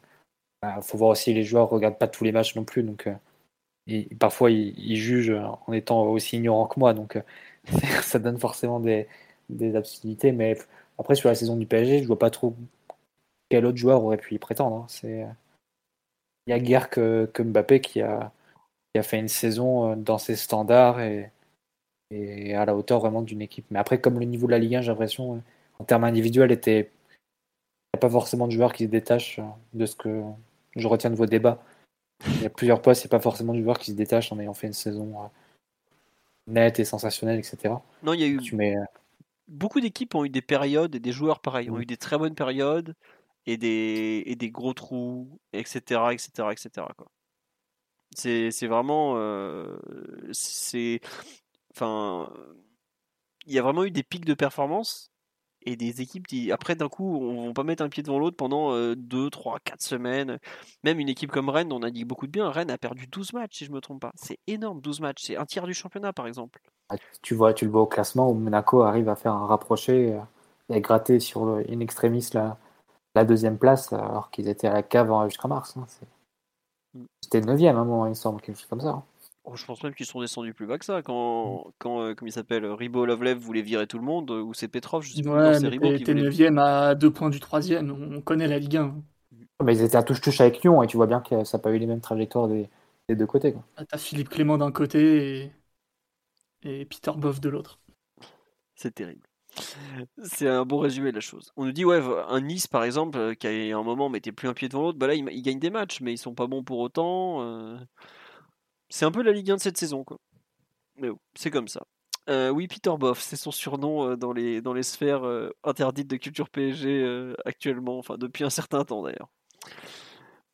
Est-ce que vous voulez rajouter quelque, chose pardon, sur l'équipe type, sur les trophées UNFP Non, non, bah écoute, très peu de Parisiens dans l'équipe type. je pense qu'on peut saluer le travail de Mauricio Pochettino, qui a su maintenir la concurrence plutôt à distance toute la saison un renfort d'énormément d'ajustements, beaucoup de compositions d'un match à l'autre, euh, des matchs très bien préparés, beaucoup de cœur pour gagner des rencontres qui étaient plutôt mal engagées.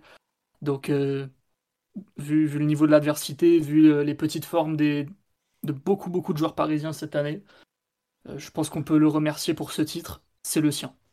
Et le pire, c'est que là, vous croyez vraiment qu'il est ironique, mais il l'est pas du tout, l'escroc. Il l'est pas du tout.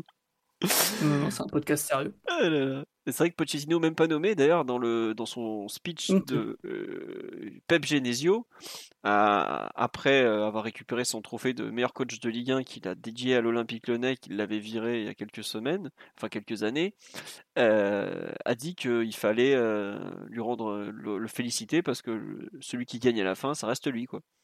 Donc, bon voilà. Mais c'est vrai que, comme on dit sur live, ça fait trois années d'affilée que le que c'est pas un coach du PSG qui gagne euh, les trophées. Alors je crois qu'il y a une année ça n'a pas été euh, distribué, mais c'est quand même pas si je me trompe pas. Euh, je crois que Blanc gagne les trois fois le titre d'entraîneur de l'année, non? Ou pas? J'ai un léger doute sur une des saisons, mais je crois qu'il en gagne au moins deux parce que bah, globalement son équipe était pas mal. Mathieu, tu te rappelles ou pas de ça Si Blanc la deuxième saison, c'est lui? Oui, forcément, vu qu'il fait la, sortie euh, avec les joueurs qui ne seront pas l'année prochaine. Bon, bref, peu importe. Mais euh, oui, il a dû gagner les trois. Ouais. a eu Emery n'a pas gagné le premier. Emery gagne pas le premier, il gagne le deuxième. Ouais, il y a peut-être Hubert Fournier qui a gagné en 2015, effectivement. Mais euh, bon, après, on nous dit Pochettino s'en fout des trophées UNFP. Il a quand même été dans la même cour que Klopp et Pep, comme il l'a rappelé en conférence de presse de façon assez lunaire il n'y a pas très longtemps. Oui, Simon? Très belle déclaration, très belle réaction de, sa part. Euh, je pense que bon, tout est dit. Voilà. Euh, on nous Ouais, Blanc 2015-2016, donc il l'a pas eu en 2014 du coup? Ouais, il l'aurait pas eu en 2013-2014, ce qui est bizarre parce que pour le coup, euh, il avait fait une super saison. Il est arrivé par par la porte de derrière. Il ah bah non, c'était pas René Girard qui avait gagné le en mettant Lille troisième, un truc comme ça? Possible. Ouais. Ce diable de René Girard, comme on dit. Peu importe, à vrai dire. Euh, juste pour finir sur le trophée UNFP, il y a un truc qui m'a un peu fait halluciner, mais bon, tout, c'est régulièrement un scandale. C'est euh, non, c'est pas Bruno Genesio, mais entraîneur, ça pour moi c'est totalement mérité, même si j'aurais peut-être plutôt donné le, trophée à, à, Julien Stéphane. Bon, ça après, chacun fait, comme il veut. Non, c'est quand même euh, le but de Dieng, meilleur but, plus beau but de la saison, alors que Kazri a quand même marqué un but, mais absolument hors norme de combien? 70 mètres? 64 mètres. 64 mètres, il n'est pas élu but de l'année. Attendez. Wabi n'est certes pas le plus beau gosse de la Ligue 1, mais quand même, euh, franchement, ce qu'il a réussi ce soir-là contre, contre, comme c'était contre Metz, si je me trompe pas, c'était, c'est un but. C'est pour moi, c'est même limite le but de la décennie ou pas loin. Quoi. Le but de Paqueta aussi. ces escrocs, ils montrent même pas l'action en entier parce qu'à la base, avant d'envoyer un tir euh, depuis. Euh... Volgograd Ouais, ouais, exactement. Avant d'envoyer un tir depuis euh, l'ex-URSS, il récupère lui-même le ballon dans sa surface et il remonte tout seul en transition. Et puis là, il fait, bah, il fait du caserie, quoi, vu que je pense il la tente quatre fois par match, celle-là. D'habitude, c'est tout pourri. Hein. Juste, ça fait, ça fait râler tout le monde, mais là, touché par la grâce, parfait, l'ogive. Eh oui, c'est comme ça, qu'est-ce que je te dis? Non, mais bon, ça m'a, fait de la peine pour Wabi, euh, le pauvre. Euh. qui aurait peut-être été un des rares éclairs positifs, un rare moment positif de la saison de la Saint-Etienne. Donc c'est comme ça. Après, on dit oui, c'est un but choisi par le public, donc fallait s'y attendre. C'est sûr, et ça fait. C'est souvent comme ça. Il y avait aussi un but déviant, le trophée de loin. Là, c'était le but de Saber Cliffa. Mais je crois qu'il me semble que c'est pas le but déviant qui avait qui était tombé le week-end après après les nominations. Ouais, Khalifa, il est, je crois, il était, ouais, il est passé, il est passé pas loin, mais il était hors, hors concours. Ouais, c'est ça, hein. c'est ça de mm. mémoire. Où il... a marqué après la sélection. C'est exactement ça. Le, grand Saber Cliffa, du non moins grand ETG de, de Pascal Duprat, qui, qui, a eu un fan inconditionnel qui est passé dans ce podcast il y a pendant quelques années. Bon, on a fait le tour, on va passer aux questions-réponses. J'en ai déjà noté quelques-unes pendant l'émission. Euh, on nous dit Pascal Duprat, salut Gay. Je vous laisse aller lire pourquoi. Euh, globalement, alors, première question qu'on nous dit euh, concernant l'avenir de Vinaldoom. Vinaldoom n'a pas été sélectionné, est-ce que ça pourrait le pousser à partir, ce bon euh, bah, Dans sa grande douceur, Louis Van Raal n'a pas pris de pincette et a dit globalement, il joue pas, donc il peut pas être sélectionné, parce que là, ils ont fait une, une présélection de. Comment ça s'appelle? De 30 joueurs pour les matchs internationaux de fin de saison. Ils ont 30 joueurs pour jouer 4 matchs, donc autant dire qu'il a vraiment pris beaucoup de monde. Et Wijnaldum ne, ne figure pas dedans. Et ce que, Van Gaal a dit, à savoir c'était vendredi en conférence de presse de présentation de la liste, c'est Malheureusement, la situation de Gini dans son club n'a guère évolué depuis nos deux derniers matchs internationaux en mars, où Vainadoum était déjà remplaçant.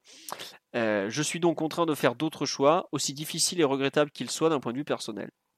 Donc le discours de, comment il s'appelle de Van Gaal est très clair. Si tu veux être sélectionné, tu dois jouer, tu dois être titulaire.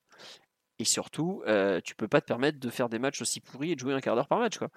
Et en fait, ça pendait au nez de Wijnaldum depuis un certain temps parce que il n'est pas bon en sélection non plus. C'est pas juste au PG qu'il n'est pas bon en sélection, il y a des gros doutes sur ses. Enfin, il, y a des...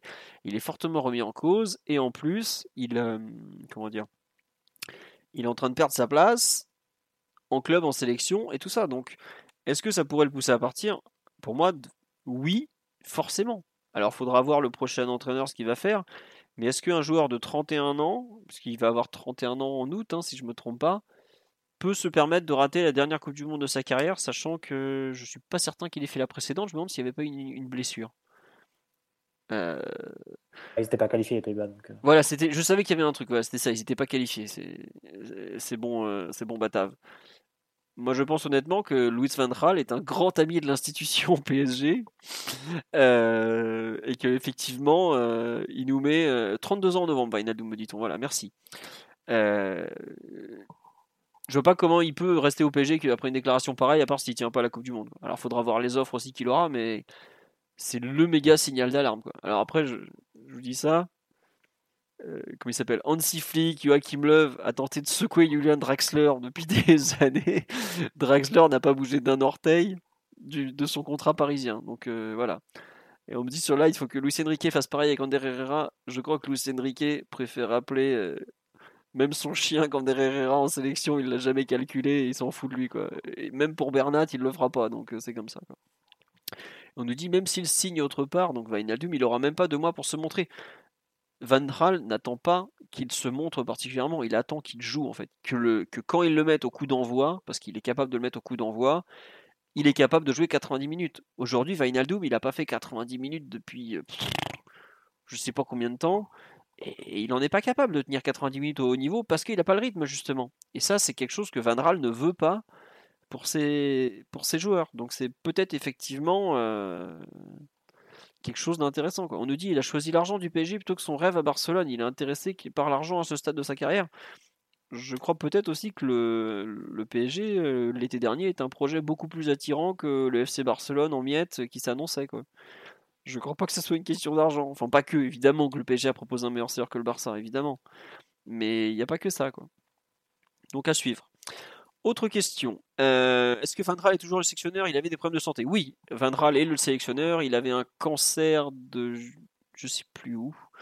Euh, mais en tout cas, le cancer a été vaincu par l'inoxydable Aloysius Van Gaal, si je me trompe pas sur son prénom. Et aujourd'hui, il est toujours entraîneur de, la sélection néerlandaise et toujours aussi tranchant. Je peux vous dire que les conférences de presse de Louis Van Gaal sont des choses qu'on a envie de vivre. D'ailleurs, Louis, si tu veux venir au PSG, tu es le bienvenu.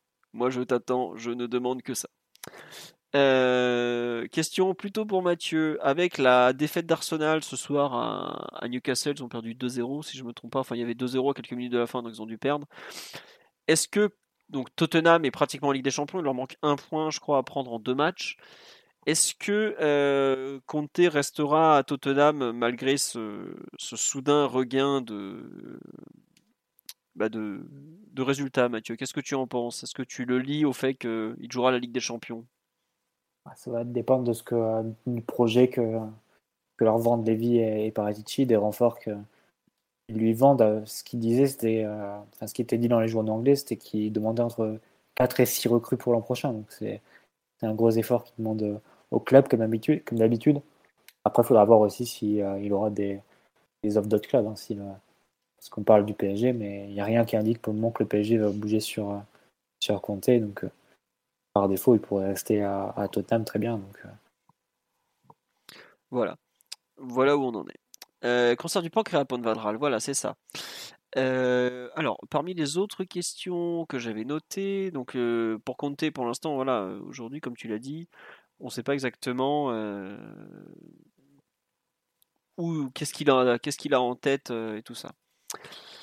Alors, question sur le possible dernier match de Mbappé euh, samedi prochain au, Parc des Princes, avec une question, enfin deux questions en une, hein, on, va, faire simple.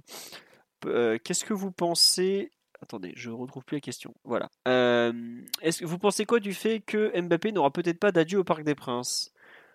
Qu'est-ce que vous en pensez? Qui veut répondre à, ça? Moi, je pense que c'est de sa faute. D'accord. S'il avait annoncé sa décision, ou plutôt, ou même pris sa décision, il y a un petit temps, et qu'il l'avait annoncé euh, tranquillement, publiquement, euh, tout le monde aurait pu euh, s'organiser pour, pour faire un adieu digne de ce nom, tu vois, du modèle Ibrahimovic. bon, c'est vrai qu'il n'y a pas eu beaucoup d'adieux notables, mais bon, disons comme, comme Ibrahimovic en 2016, où il a. Ah, il a deux jours avant. Hein. Ouais, c'est ça, il annonce. Euh, ouais, mais il annonce, mais le club devait peut-être déjà être au courant vu les festivités, enfin la, belle cérémonie qu'il y avait eu. C'était vraiment, c'était vraiment une belle soirée. il y avait une vidéo qui était prête, ça. Voilà, le club l'avait un peu mis à la porte surtout. Quoi. Ouais, c'est sûr. Aussi. Mais bref, dans tous les cas, il y avait, il y avait eu célébration et hommage. Euh, bon, là, Mbappé, euh, tant qu'il annonce pas sa décision, personne ne peut rien faire, personne ne peut rien dire. Et si ça ne se fait pas, ce sera dommage vu tout ce qu'il a apporté au PSG, vu, euh, vu sa progression, son évolution depuis 5 ans. Mais écoute, c'est comme ça. À un moment donné, soit tu as pris ta décision et il faut le dire, soit tu l'as toujours pas prise et personne ne sait euh, exactement ce que t'attends. Et sauf que le, championnat, il a un calendrier en fait. Donc si tu veux un hommage des supporters dans ton stade, il faut mettre un peu, un peu les gens au courant. Euh, ce qu'a très bien fait Arling Haaland cette année en, en faisant une super fête avec, euh, avec euh, le public du Borussia Dortmund en, ayant annoncé, après avoir annoncé son transfert à Manchester City. Alors après, simplement. si je peux Des mauvaises langues disent qu'ils auraient fait que ça. Hein. Mais bon, c'est vraiment des mauvaises langues. Après, Erling Haaland, il n'avait pas le choix. La situation n'est pas vraiment comparable. Dortmund, c'est un club vendeur. Tu disais que Haaland, il va, à un moment, il va partir euh, dans un autre, dans un autre club. Et d'ailleurs, il n'a pas fait 5 ans, il a fait 2 ans. Un an et demi, il a fait. 2 ans et demi, deux ans et demi. Ouais, ça. Non, 2 ans et demi, il a fait. Euh, parce qu'il avait joué contre nous en, en ah oui, c'était deux ans et demi, disons, je voyais plus, plus ouais. que ça, tu vois. Mais euh, Mbappé, c'est un peu différent. S'il n'annonce pas avant, euh, avant samedi, c'est sans doute qu'il veut éviter des sifflets. Mais, Après, attendez, on en discutait un peu juste... avant le podcast. Est-ce qu'il se, est qu se, ferait siffler s'il annonçait un départ avant, avant samedi? Ça, non, non, juste un truc sur Erling Haaland. Il y a quand même un truc que vous oubliez complètement c'est que la, la clause d'Haaland, elle est valable jusqu'au 31 mai seulement. Donc il devait avant la fin de la saison, voire même jusqu'au 15 mai, je sais plus. Mais en gros, il devait, avant la fin de la saison, avoir tout décidé. Et même justement en janvier, Haaland avait pris la parole pour dire qu'il en avait marre qu'on lui mette la pression pour trancher pour son avenir. C'est le Borussia lui-même qui lui mettait la pression pour trancher par rapport à la clause, par rapport à tout ça, pour s'organiser. Et l'ambiance de samedi au Westfalen avait pas grand chose à voir avec l'ambiance de, du Parc des Princes de samedi soir parce que c'était aussi une, il y avait euh, il y avait donc il y avait le départ de Haaland mais c'était pas lui la star de la journée. C'était qu'il y avait le départ de Michael Zorc qui a fait 25 ans au club comme joueur puis directeur sportif et le départ de Marcel Schmelzer qui est un joueur historique du club. Haaland c'était que le troisième fêté seulement donc méfiez-vous des images où il est en train de faire la fête tout ça. C'était pas lui la star de la journée clairement pas. Faut pas l'oublier hein. c'est pour ça par rapport à Mbappé c'est vraiment très différent euh. donc euh, voilà juste sur ce truc-là avec Haaland, parce que j'ai vu la comparaison, mais ça n'a rien à voir. Haaland n'avait pas le choix. Et Haaland, au contraire, il a regretté de devoir, choisir. Il ne voulait pas choisir tout aussi vite. Donc, on peut pas non plus dire euh, comme ça. Juste sur live, on nous dit. Oui, pardon, Omar, vas-y.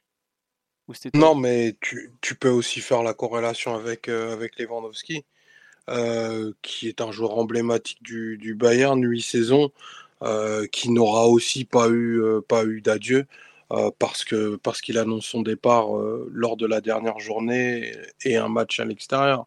Mm. Euh, et puis, quand bien même, j'ai envie de dire, dans le doute, moi je me rappelle d'Ancelotti, qui n'avait pas encore officialisé son départ au parc et il avait été, enfin, il y avait eu des chants continuels pendant les 90 minutes pour que, bah, pour qu'il reste au club. Et le lendemain, au trophée UNFP, il, annonçait que c'était plus possible. Donc nous supporters, on a le droit d'être proactifs sur le sujet, de témoigner un peu notre reconnaissance et notre envie de le voir, de voir rester.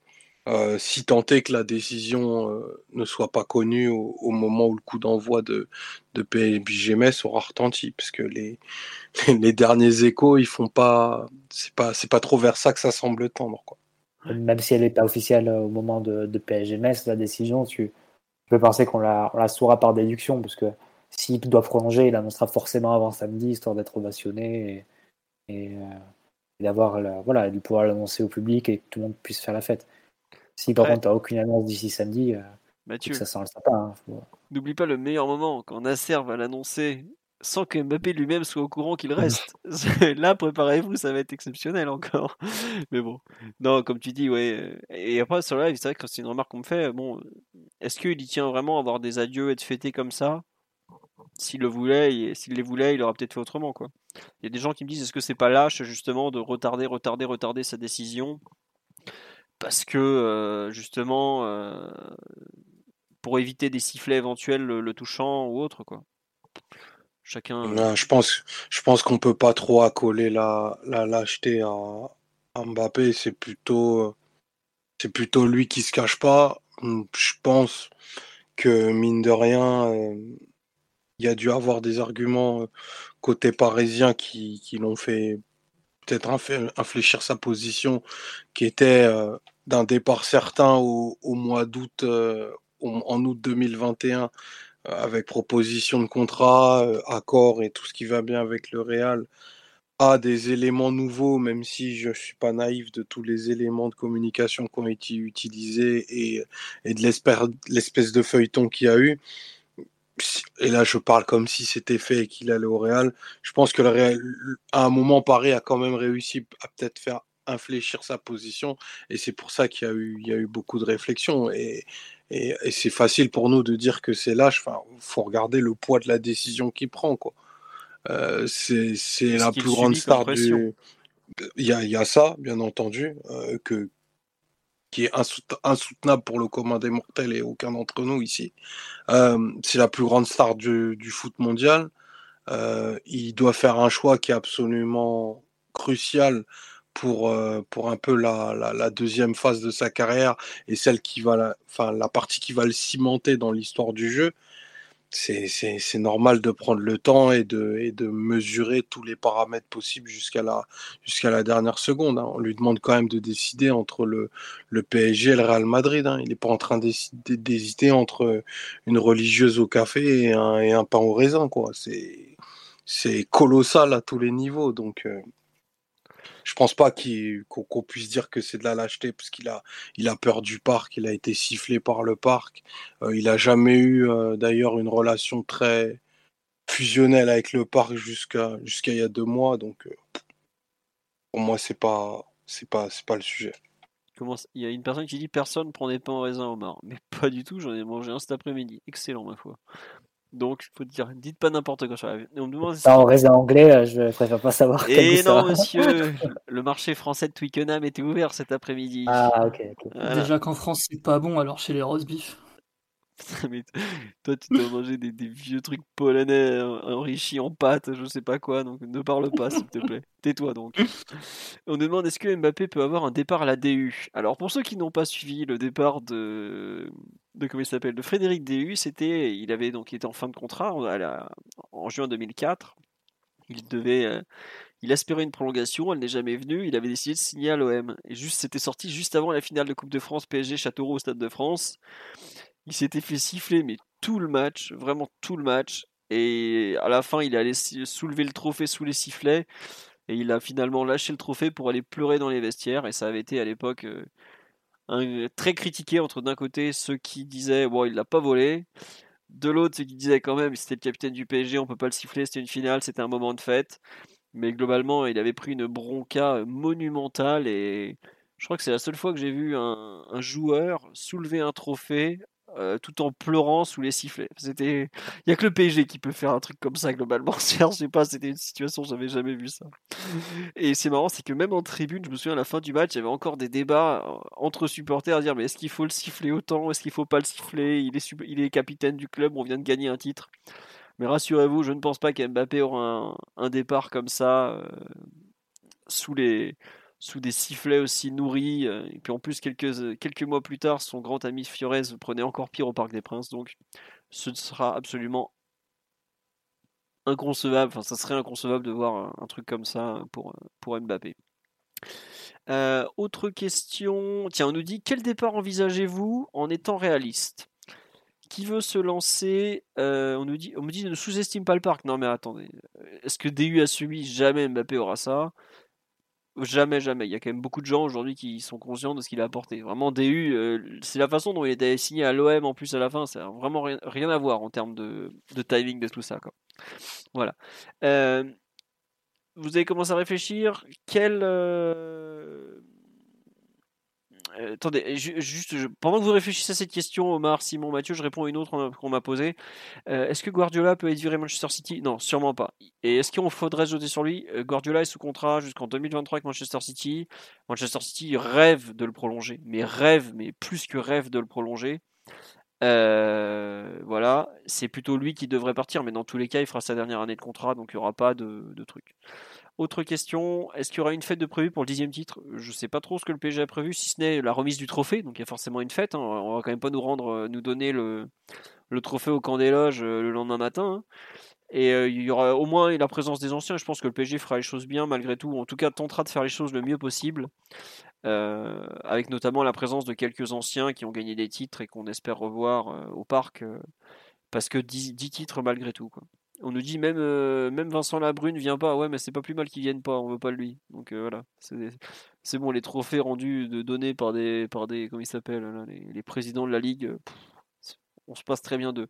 Je préfère que ça soit des anciens du club qui le donnent au capitaine actuel plutôt que de voir des des présidents de la ligue, anciens présidents de l'OM donner le trophée. On euh, s'en passera. On nous dit est-ce que les joueurs entreront encore devant le public? C'est pas gagné cette saison, on va pas mentir. Mais c'est vrai que l'avait dit Thierry, c'était marrant, mais c'était marrant parce que l'avait dit humilier Thierry, quoi. Sinon Thierry il servait à rien. Messieurs, on revient à la question devant.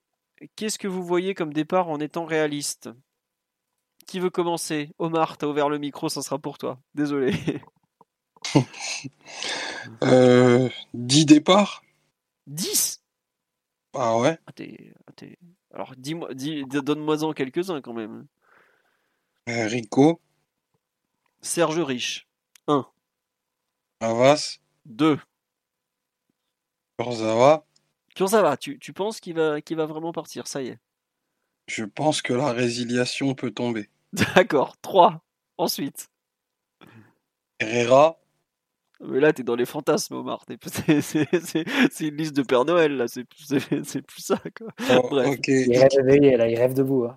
Herrera, 4. de lire le fichier Purge 2022. Donc, allez, ensuite, 4. Herrera. Donc, ensuite, il t'en reste 6 à trouver si tu m'en annonces 10. Hein. Icardi. Icardi, 5. Non, mais là, tu... Euh... Areola, 6. À Draxler. Draxler. 6, ok. Non, mais... Euh, Xavi Simons. Xavi Simons, 7. Marcin Bulka. Euh, non, 10, c'était peut-être un peu beaucoup. Euh, alors, qui est-ce qu'on peut Bah, il y a, chasser il y a Boul, Kerrer, Diallo, tu... tout ça, non? Euh, Kerrer, je... moi je garde Kerrer. D'accord. Euh... Et c'est vraiment. Liomar. Dina Dagba, Gay. Ah, Ouais, non, il a- faut s'en aller, faut s'en aller, messieurs. Tu vois, ça en fait, ça fait, ça en fait 3 de plus Et déjà. fermer Tu la vois, porte en sortant. tu, tu vois, on est 10, non, non, fermez pas, on s'en chargera. Euh, tu vois, ça fait déjà 10. Ouais, non, Ça non. déjà- C'était des joueurs qui partiront jamais. Enfin, à, à part, à part Draxler et Herrera. Franchement, ils peuvent tous partir. hein. Draxler, méfiez-vous. hein. Moi. Draxler, euh, il, c'est la ça première fois qu'il a, il a ouvert la porte. Euh, Sa copine va accoucher l'an prochain. Ah, j'avais oublié Ah, ça. là, Tu as raison, tu as raison. Mathieu. ah, elle accouche dans pas longtemps, là, dans 3 mois. Ça va, mais il y a des hôpitaux en Europe. hein. Ça- ça- c'est- faisable. hein. Je suis en train de lui faire la liste des meilleurs hôpitaux de Londres pour que Crystal Palace se fasse avoir. Je vous jure qu'il va partir. Non, plus sérieusement. pour Non, mais faut, faut regarder un club allemand qui va, qui va en Europa Conférence. Euh, avec euh, 99% du salaire à notre charge, je pense que Draxler, je crois que c'est la bonne année pour lui, il est mûr. Non. Pour moi, Draxler, la seule chance qu'on a, c'est Hansi Flick qui lui a dit écoute, t'es mignon à, à gérer ton resto et ta carrière en même temps, mais c'est pas très professionnel. à Draxler à ce stade de sa carrière. Il a déjà été champion du monde. hein. Il a été champion du monde à 20 ans en plus, donc euh, 20, euh, ouais, 20 ans il avait à l'époque. C'est dur de, de passer à autre chose. quoi. On nous dit ces Mélenchon passe, ils partent tous. Attendez, si vous croyez que Draxler a quelque chose à faire du président pareil, euh, de la France, euh, Ah, c'est le PSG qui paye les impôts, donc c'est. Bon, on verra. Mathieu, à ton avis, combien vont partir? Allez, fais-nous ta liste, toi. Euh... Areola Bulka, Ouais, donc ça fait 2 déjà. Diallo, 3, Idrissa Ganagay, oui, 4, Wijnaldum 5, ouais. et Mbappé. bah Di oui, Maria. Mbappé Di Maria, ça fait 7. Non, mais je pense que Ouais. on pa- le- la personne demandait Non, en, puis en peut-être transfert. Icardi, Icardi Kalimundo et Dina Mbibé. D'accord. Simon, tu t'en fous ou tu veux répondre quand même? Euh, J'ai un fichier purge bien rempli, mais en étant très très réaliste et avec, euh, comment dire, en ayant très peu de temps pour me pencher sur le sujet, je dirais euh, déjà les gardiens évidemment, Bulka, Areola. Ensuite, c'est déjà plus compliqué. Je pense que Dagba peut partir. Wijnaldum, pareil. Mhm. Euh, Michu, évidemment. Et après, c'est la tuile, hein, franchement. euh, C'est un peu le vœu pieux derrière. Parce que je serais pas contre les départs de Gay et Herrera notamment. Je serais pas contre les départs euh, d'Icardi et Draxler. Mais bon, la réalité du marché fait que ça reste très très compliqué de les dégager, à moins de faire un prêt, un vrai faux prêt euh, où on prend tout le salaire en charge, type euh, Rafinha, quoi. Ouais. Mais vrai, vrai départ officiel, ça dégage. C'est les joueurs que, que je vous ai dit, donc les gardiens, Wijnaldum, Dagba, Michu. D'accord. Euh, à mon tour, je vais vous faire. Je pense honnêtement qu'on aura plus de départs cette saison que les saisons précédentes. Pour deux raisons déjà, c'est que la Coupe du Monde, qui est en novembre et qui va nous rendre service, je pense. Euh, deuxième raison, le fait que le Covid, ça y est, les clubs ont retrouvé des, rentrées d'argent un peu plus régulières. C'était ça qui avait beaucoup gêné le PSG ces dernières années. Ensuite, pour le coup, dans les transferts que je vois bien se faire, je vois euh, donc Rafinha pour de bon, Areola pour de bon, Bulka pour de bon, donc ça fait déjà 3. malheureusement, je mets une petite pièce sur le fait que Kalimundo sera transféré avant le 30 juin pour équilibrer les comptes. Dina Bimbe, pareil, donc ça fait déjà 2 de plus. Ensuite, euh, Kurzawa, euh, résiliation, je rejoins Omar, euh, c'est fini. Euh, Dagba, je vois bien en prêt. Euh, transfert en Angleterre. Pour le coup, lui, je pense qu'il a vraiment, il doit partir parce que il a vu que ça allait pas coller avec le PSG. Il est pas, il est pas fait pour ce club. Il est, il y a un truc qui va pas. Et je pense que c'est pas le genre à s'accrocher pour le coup. Et enfin, moi j'en mets deux autres dans la charrette, même si je suis pas certain qu'ils partiront. Euh, il y a le cas Sergio Rico, mais lui je compte pas parce qu'on verra ce que ses agents sont capables de faire. Mais bon, quand t'es euh, quand même pas au niveau euh, pour, pour Mallorca, je sais pas ce que tu peux espérer dans ta carrière. Enfin on verra. Diallo et Kerrer. Diallo pour moi il est en fin de cycle de façon, mais alors total. Et il a complètement décroché cette saison. Et Kerrer parce que pareil il aura des offres et que le PSG je pense va bien lui faire comprendre qu'il faut, il faut partir. Et dans les joueurs que je pourrais voir partir, mais je ne suis pas forcément certain. Il y a Paredes par rapport à la situation contractuelle, c'est-à-dire qu'il a qu'un an de contrat et il n'a pas l'air d'être euh, prêt à partir. Navas, je pense qu'on va avoir beaucoup, beaucoup de mal à s'en débarrasser, ou ça va partir en prêt avec 90% du salaire, comme l'a dit Omar tout à l'heure en rigolant. Euh, voilà, comme dit Navas, je vois pas qui peut le récupérer. Moi, Navas, franchement, j'ai vraiment des gros doutes. Soit il fait un effort salarial colossal, soit on va payer 80% de son salaire pendant encore un moment. Et peut-être Benfica, mais vraiment on va devoir payer, payer, payer. Euh, les Gay, Herrera, euh, tout ça, ça, je crois absolument pas un départ. Euh, j'espère qu'on n'aura pas le départ de, Danilo, même si je vois pas qui va aller nous le chercher, notre bon Danilo. Mais effectivement, comme on dit sur la live, la vraie, il y a vraiment une montagne de dossiers à régler. Et je, pense dans le dossier, dans le sens des départs, je serais pas surpris qu'on monte à 12, 13 départs, quitte à ce qu'il y ait des jeunes. Et oui, j'ai pas compté euh, Michu, je pense qu'il part. Et Simons, je pense qu'il part aussi. Plus euh, Mbappé, Di Maria, tout ça. Euh, vraiment, je pense que c'est l'été où on aura le plus de changements en termes de, joueurs qui vont partir et tout ça. Vraiment. Et je ne serais pas surpris qu'on ait peut-être une, un changement au niveau du groupe plus important, vraiment beaucoup plus important que les années précédentes. Après, il va falloir recruter aussi, mais en termes de départ, même si je, sais que notre directeur sportif a beau dire qu'il ne sait pas vendre, tant pis, il, il, va devoir faire des efforts. Et attention, un départ d'Icardi aussi, qui voudra de ce mec oh, il y aura bien un club italien en galère le 31 août à, à mendier un prêt et on va leur filer. Quoi. Hein, Mathieu qui ça? La Lazio, la Roma? Quel club italien? Le Napoli peut-être? Bah, La Lazio et la Roma, ils ont chacun leur neuf. Ouais, le Napoli peut-être si Osimhen est vendu en Angleterre. Bon. Moi, je, je, mets une petite pièce pour euh, Navas comme Icardi, petite pièce Napoli. Euh, Neymar ou Messi, non, ça j'y crois absolument pas en revanche. Fiorentina, ils ont pas du tout les moyens euh, de payer ce genre de trucs et tout ça. Mais ouais, Naples, si départ d'Ozimène, peut-être que bon, voilà. Mais euh, j'ai, dit que Navas en avait pété son salaire à 80%. Icardi, ça va être pareil. Hein. Faut, quand même ouvrir les yeux. Le mec est absolument pas en état. Il est surpayé. Évidemment que le PSG va devoir faire des concessions. Voilà. Après, il y a des prêts qui sont intéressants. Hein. Rafinha, on l'a prêté sans option d'achat en payant une partie du salaire. Il a retrouvé de la valeur marchande. Sarabia fait un excellent prêt au Sporting Portugal, il a retrouvé la valeur marchande. Euh, d'ailleurs, lui, je ne l'ai pas compté, mais je suis pareil, je ne serais pas surpris qu'il soit vendu avant le 30 juin. À suivre. Mais pour le coup, je, pense que les départs, on aura moins de difficultés que les années précédentes, et c'est déjà une excellente nouvelle.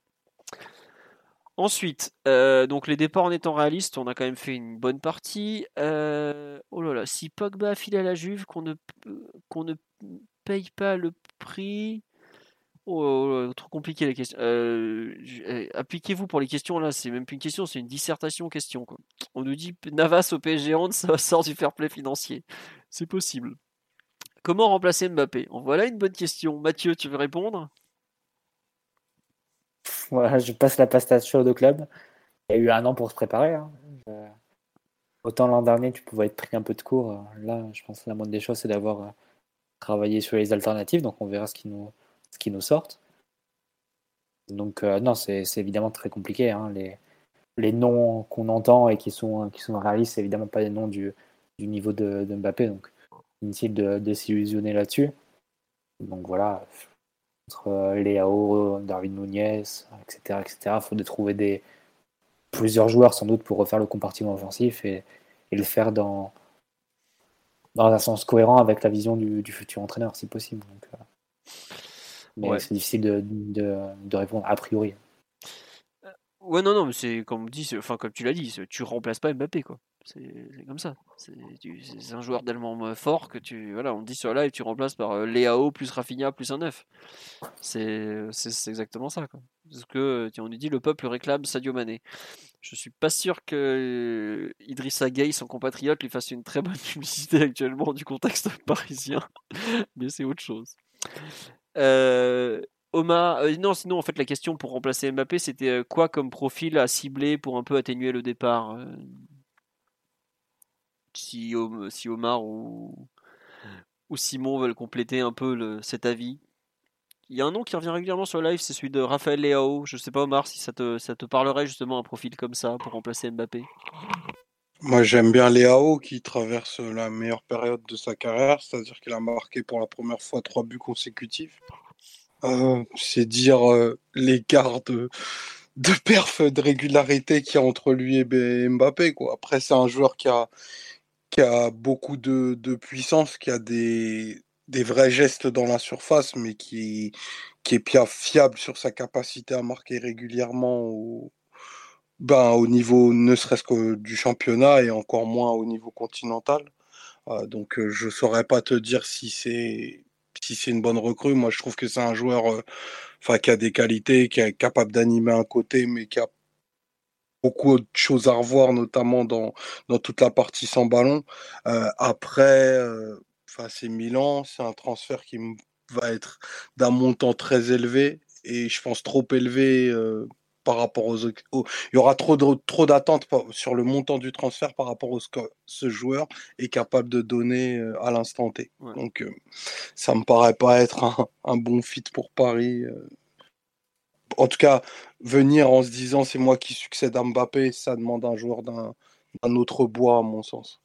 Ouais, et il y a un moyen truc qui me gêne avec Raphaël Leao, qui est un joueur que j'aime beaucoup, que j'adorais déjà, avant même de, à Lille au Sporting, j'aimais déjà. Mais c'est qu'il joue encore côté gauche, quoi. Et que tu as déjà eu le problème cette saison de d'avoir Neymar et Mbappé qui vont tout le temps côté gauche. Tu vas pas mettre un mec, entre guillemets, à ce poste-là, quoi. Enfin, je, trouve qu'il y a un problème de, complémentarité. Ah, il y a un problème d'intégration par rapport aux autres joueurs qui vont rester. Quoi. Tu perds Mbappé, tu perds probablement Di Maria, ton trou, si je peux me permettre, il va être côté droit plutôt. Est-ce que, ou alors tu arrives à te débarrasser de Neymar et de son énorme salaire, est-ce que c'est une bonne idée d'aller chercher Raphaël Leao, qui est un joueur très bon, euh, mais qui va plutôt jouer à gauche quoi?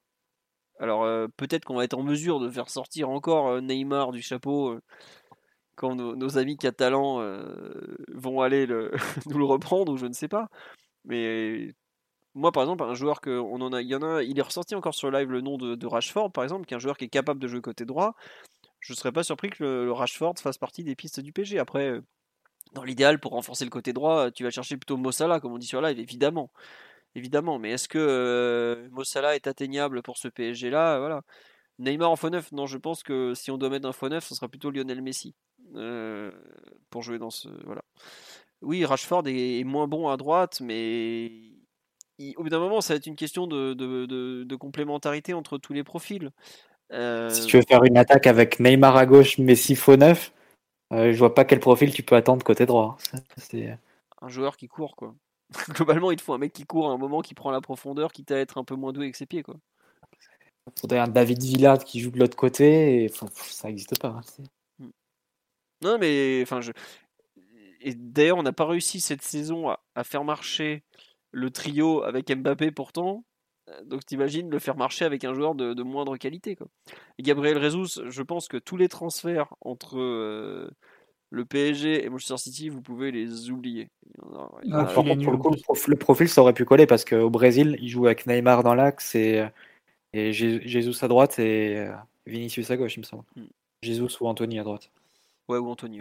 Mais non, voilà, globalement, les, les, les transferts City-PSG, euh, c'est moins tendu qu'avant entre les, les, deux pays, mais ça, je pense que vous oubliez-les, vous vous faites du mal. Quoi. Il n'y a que des joueurs de merde à City en plus, on n'en veut pas. Ouais, et on nous dit Rezus visiblement voudrait aller à Arsenal en plus. Je... Mais c'est pas possible quoi, globalement. Pareil, euh, quand on parle de Ryan Mahrez qui a 32 ans pour remplacer Di Maria qui en a 34 c'est des rumeurs qu'on n'a même pas envie de commenter, on va dire. C'est pas, ça correspond pas trop à, à, ce que la logique du marché dit et tout ça. Quoi. On dit tu as aussi Hakimi qui peut animer son couloir tout seul. Bah oui, mais bon, il, va avoir du travail le pauvre. Et qui veut aller à Arsenal? Bah, Demandez à Thomas Partey qui avait toute l'Europe à ses pieds, qui a voulu absolument aller à Arsenal. Il y a comme ça des joueurs. Arsenal, n'oubliez pas quelque chose, ça reste Londres, euh, ça attire beaucoup de joueurs et ça paye bien. C'est la première ligue. C'est pas. Voilà. Euh, Kingsley Coman, Coman, il a prolongé au Bayern. Donc c'est mort. C'est mort, mort, mort, Coman. Il bougera sûrement pas. Et on nous propose Roméo Castellane à droite. Et eh ben écoutez, pourquoi pas. Hein, mais je, je crois qu'il a pris sa retraite, enfin, ce bon Roméo. Simon, pour remplacer Mbappé, tu t'y prendrais peut-être comment? Alors là, chantier très très compliqué. C'est toi le scout, hein, c'est toi l'analyste ici.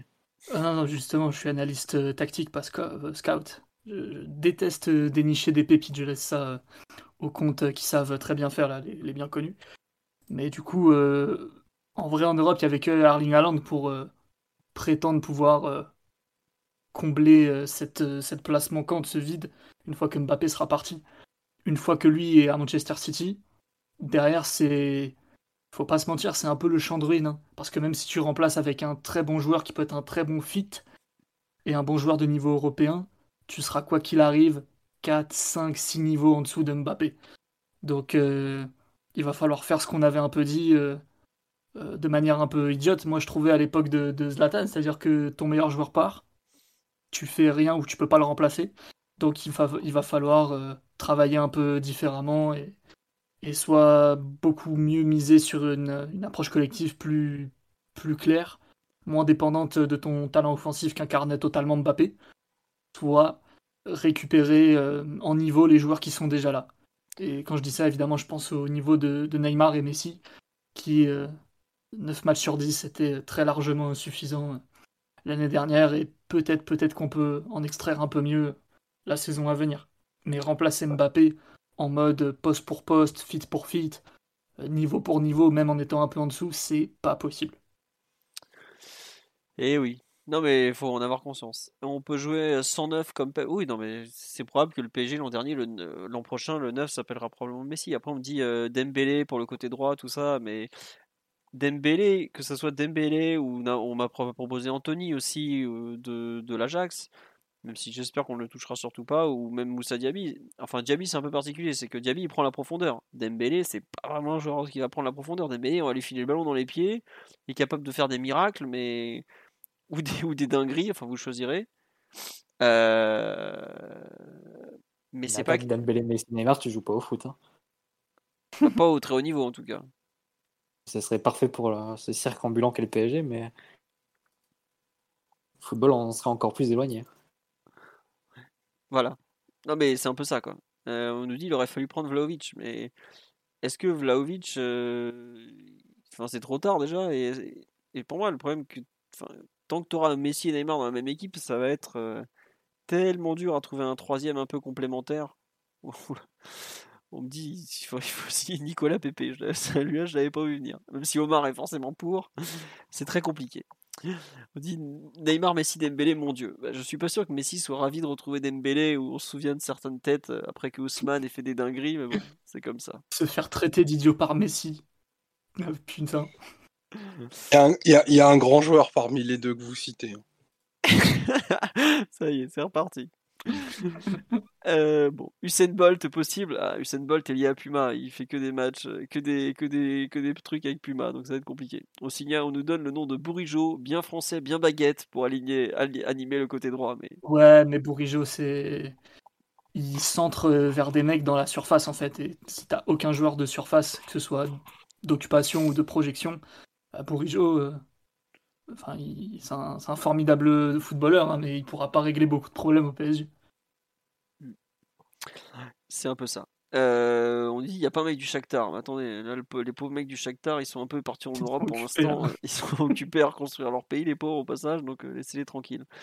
Euh, Luciano Acosta, bah écoutez, il est. Beau. Pepito Acosta, de son petit nom, n'est pas disponible. Non, par contre, on me cite Lewandowski. Alors, Lewandowski, moi j'avoue que c'est il a expliqué clairement qu'il voulait quitter le Bayern, qu'il voulait voir autre chose, parce que le Bayern n'a pas voulu lui filer le contrat qu'il voulait.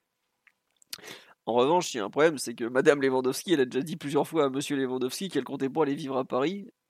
Euh, et je vois pas pourquoi d'un coup elle, va changer d'avis, quoi, en fait. Euh, Lewandowski, c'est très PSG, bah non, parce qu'il a refusé le club, crois, au moins deux ou trois fois déjà. Donc ça va être compliqué de, convertir, de convertir, de convaincre, pardon, toute la famille Lewandowski, quoi. Donc c'est vraiment c'est un vrai problème. Et puis est-ce que Lewandowski ça irait avec avec Messi et Neymar, j'en vois pas beaucoup qui prennent la profondeur là-dedans et tout ça. Pourquoi elle aime pas Paris, je sais pas. Pourquoi Madame Lewandowski, euh, mais en tout cas, c'est vraiment la France, ça ne tire pas du tout.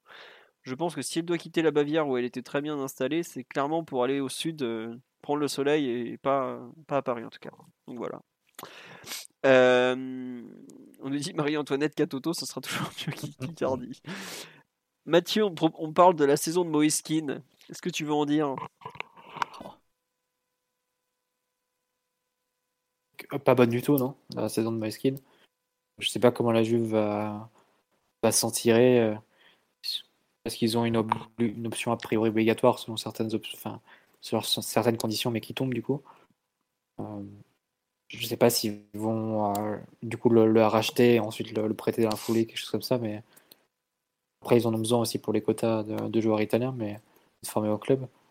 Mais non, pas bonne la saison de Moiskin, plutôt dans la, dans la lignée de ce qu'il a fait la toute fin de saison après avoir pris le Covid euh, chez nous. Ouais. Euh, tiens, pendant que tu as le micro ouvert, on nous parle de Ozymen. Qu'est-ce que tu en penses? Ça serait une bonne pioche ou pas, à ton avis? Moi, J'aime bien. Après, c'est vrai qu'il a, il a quand même pas mal de déchets. C'est un joueur qui doit encore se. Euh, comment dire Épurer, on va dire, son jeu et devenir plus concret parce que parfois il prend un peu des, des choix de tir un peu en l'emporte-pièce, enfin, ce genre de choses.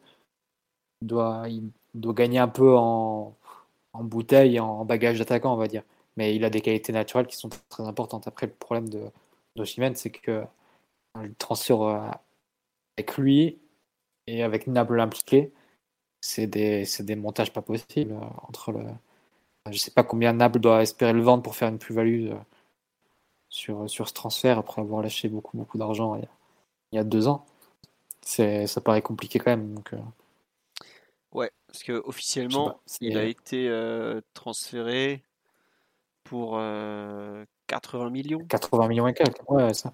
Mais entre ce qui, ce qui est pris par les agents, euh, ah bah, ce qui avait été aussi, euh, bah, ce qui avait été compensé aussi quand Lille avait acheté des joueurs de, de la réserve de Naples pour, pour faire en sorte que la, plus-value soit plus importante pour Naples, mais en même temps que l'argent à, distribuer soit, soit pas non plus trop élevé. Enfin, c'est un vrai micmac hein, le transfert hein, il y a, oh, deux ans. Bah, il est, il est dans le viseur de la justice, de mémoire. Mmh, sans doute, ouais. Bon, bah, s'il n'est pas celui-là, il n'y en a pas beaucoup qui vont l'être. Hein, parce qu'il n'est pas propre, hein, je peux vous le dire.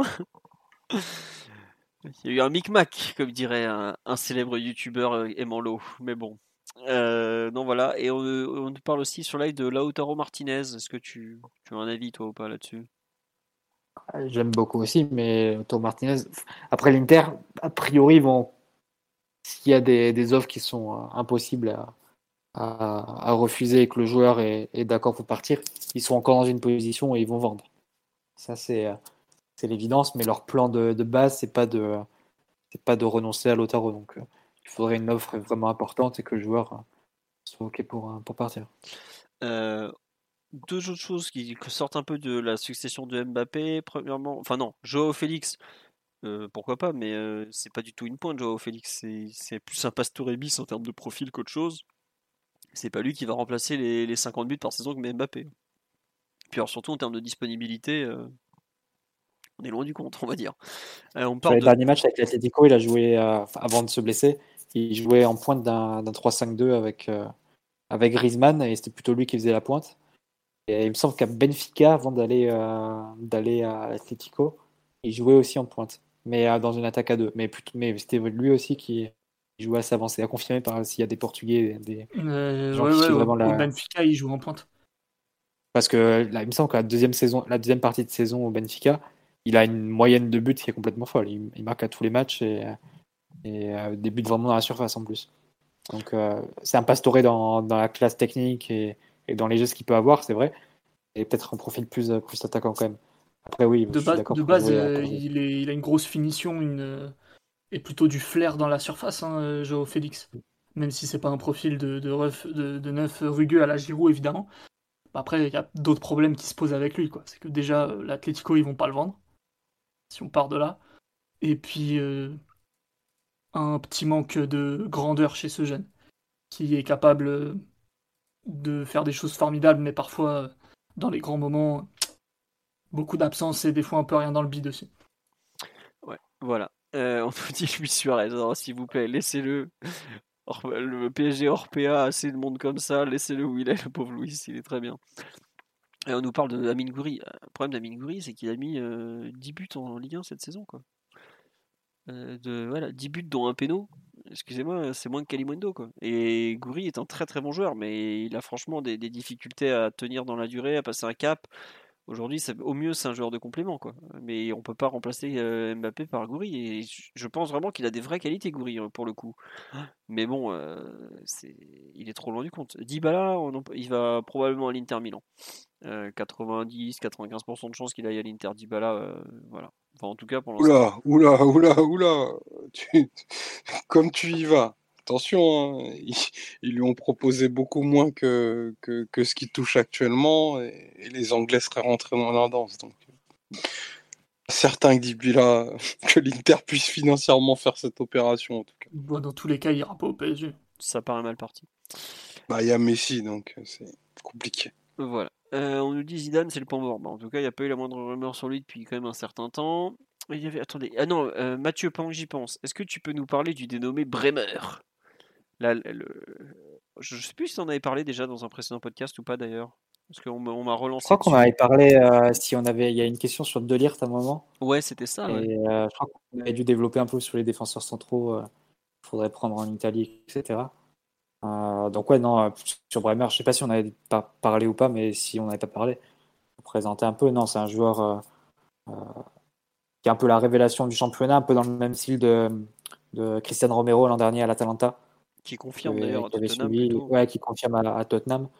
Euh, dans le même style d'équipe d'ailleurs, parce que le Torino, pour contextualiser un petit peu, vu que la valeur d'un joueur, c'est jamais, jamais seulement la valeur intrinsèque, c'est la valeur dans un contexte collectif.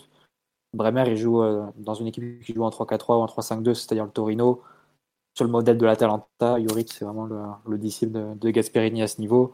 Une équipe qui joue beaucoup euh, sur l'individuel, avec marquage préventif, des marquages très agressifs. Euh, et, vraiment cette notion d'individuel aussi. Et Bremer, c'est vraiment sublimé cette saison dans, ce jeu-là, euh, au corps à corps, au duel, au physique. Euh, J'ai le souvenir de deux matchs bah, face à la Juve et face au Torino, et face à la Fio, pardon. Et deux fois, il a pris le dessus sur Vlaovic, par exemple, en prenant vraiment au duel, au physique. C'est un joueur très puissant, très agressif, qui met le pied. ce, type de, défenseur-là mais qui joue dans une ligne à 3 après. Donc, euh, au Torino. Euh, c'est aussi à prendre en compte. Il peut jouer les trois postes hein, de, de, la défense à 3. Je l'ai vu jouer les, sur les trois postes. Donc, euh, à ce niveau-là, il n'y a pas forcément de, de, soucis. Il est adaptable, mais il est dans un style vraiment de, de déménageur. C'est un joueur très puissant, très, très physique. Et ça ne m'étonne pas que Leonardo soit. Enfin, c'est typiquement le, type de piste que, sur lesquelles se met Leonardo. Donc, c'est un joueur sud-américain qui explose en Serie A. Il hmm. sait que ça, il va avoir les yeux dessus. Donc ça ne me surprend pas que, que ce soit une piste qui revienne. Si je peux me permettre, euh, c'est un peu autre chose de violenter les, vieillards italiens le dimanche à 15h et nos, nos ailiers euh, virevoltants de Ligue 1 Uber Eats euh, le, Il est rapide, il est rapide hein. c'est pas, enfin, pas un joueur qui est, qui est lent et il peut, peut faire des différences à la course. Hein. Souvent, il a des joueurs d'ailleurs dans l'axe de la défense à 3, donc en couverture. D'accord. non, c'est pas, à ce niveau-là, je pense pas qu'il souffrirait. Et pour le coup, lui, il a du, du physique. Enfin, je sais pas si tu as déjà vu physiquement comment il est, Bremer. Oui, il est costaud. Hein. C'est un bel athlète. une masse. Hein. Donc, euh, non, je pense pas que pour le coup en Ligue 1, c'est pas, il souffrirait pas. C'est pas, je sais pas. D'accord. venir couler, peut-être que. Ok, mais Bremer, non, à ce niveau-là, je pense pas qu'il souffrirait. Peut-être que techniquement, par contre, il a des, des, choses à polir pour vraiment être dans un club euh, qui relance court, qui, qui a la, position de, de, balle assez longtemps, qui, qui joue dans le camp adverse, etc. Ça, sans doute qu'il y a des choses à améliorer chez lui. Mais euh, c'est pas une piste qui, euh, qui est mal, euh, mal ficelée, mal imaginée. Après, c'est vrai qu'on a déjà 5 défenseurs centraux, donc à moins d'en faire partir 3, c'est compliqué d'imaginer une, recrue. Tiens, euh, bon, vous avez eu une présentation de, Bremer. Euh, on nous dit sud-américain, donc pas une bonne idée. Peu importe, on verra. Euh, on nous dit Rapatrion Baebek, il brille au Pérou, il brille en Bolivie, JC. Il a mis son premier but ce week-end. J'ai retweeté cet après-midi son but avec une grande performance du gardien adverse. Vous allez voir. Autre question question un peu. Est-ce que Fofana est formé en France? Bah, Je suis pas certain, parce que comme il est parti très jeune à City, je suis pas certain qu'il ait les trois années. Il faut trois années consécutives dans le pays en question, donc France, Angleterre, peu importe le pays, entre 15 et 21 ans. Et il me semble qu'il n'a que deux années et demie, deux années entre quand il était encore au Paris FC euh, Seco. Donc, je suis même pas certain que Fofana soit considéré comme formé en France, et c'est pourtant un critère qui pourrait, pour le coup, intéresser le club. Autre question, quelle est question un peu pronostique qui sera pour vous l'entraîneur du PSG la saison prochaine? Mathieu, Omar, Simon? À vos réponses. Qui veut se lancer? Oui, Simon? Aucune idée. D'accord. En fait, on te demande un pronostic, euh, peu importe. Euh, si tu devais faire parler ah, ton nez. Non, mais euh, Pochettino. D'accord. Mathieu, toi? Christophe Galtier le 20 juin après un mois complètement à naviguer à vue. Ah là là.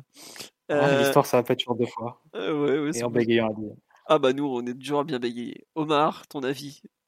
Galette hors notre galette Ruben Amorim, 28 juillet. D'accord. J'avoue que je suis. D'un côté, je, je, suis, je me dis, le PSG est totalement capable de nous sortir un Mota parce que justement, ils auront, comme le dit Mathieu, ils n'auront rien préparé, ça va être l'arrache la plus totale.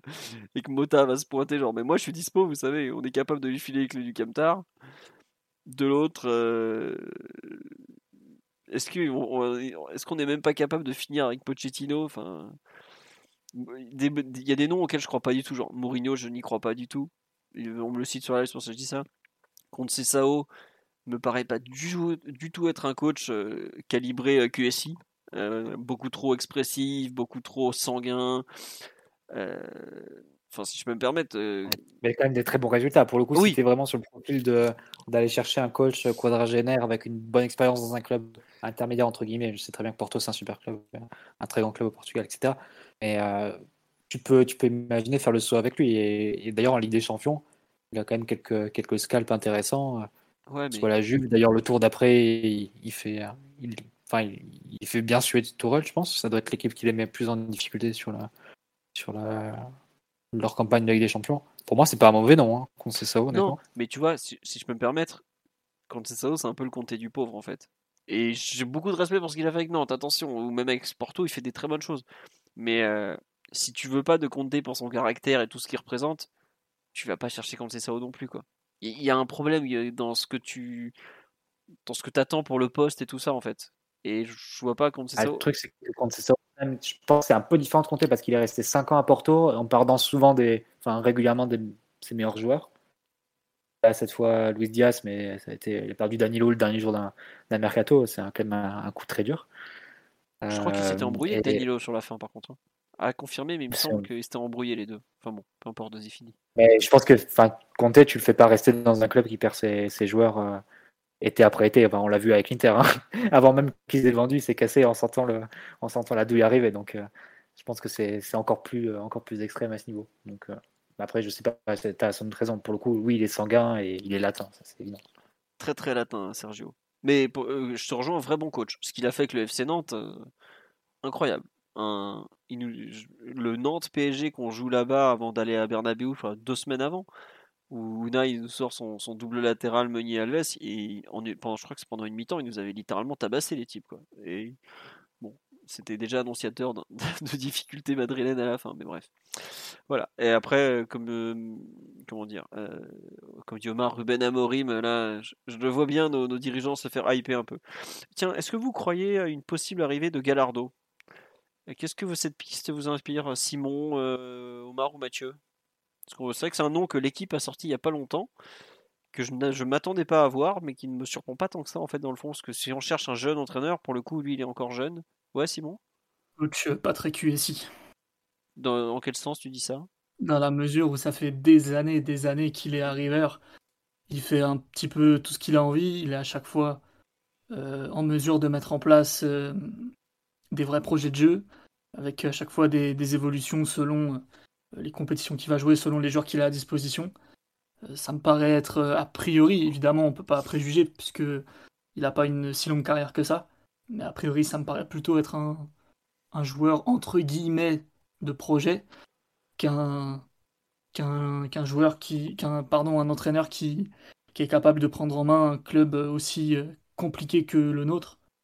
Euh, si on devrait faire, euh, si on doit continuer un peu dans la caricature, je pense qu'actuellement au PSG, vu les joueurs que tu as, le, projet que tu as mis en place, mieux vaut un Ancelotti qu'un qu'un Gachardo, quoi. Gallardo, pardon. Après, comme dis sur le live, je, je veux plus des coachs argentins, ça suffit. Faut arrêter avec ça.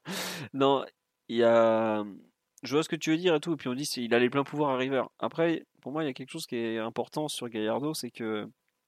Deux choses qui, pour moi, vont en sa faveur. Premièrement, c'est un coach qui est jeune, qui psychologiquement est plutôt frais encore. Et je pense qu'effectivement, quand tu arrives au PSG, il vaut mieux être frais parce que tu te fais vite cramer euh, dans tous les sens. Et quelque chose qui est, qui est important. Et deuxièmement, c'est un coach qui, dans sa carrière, a toujours été un coach de coupe.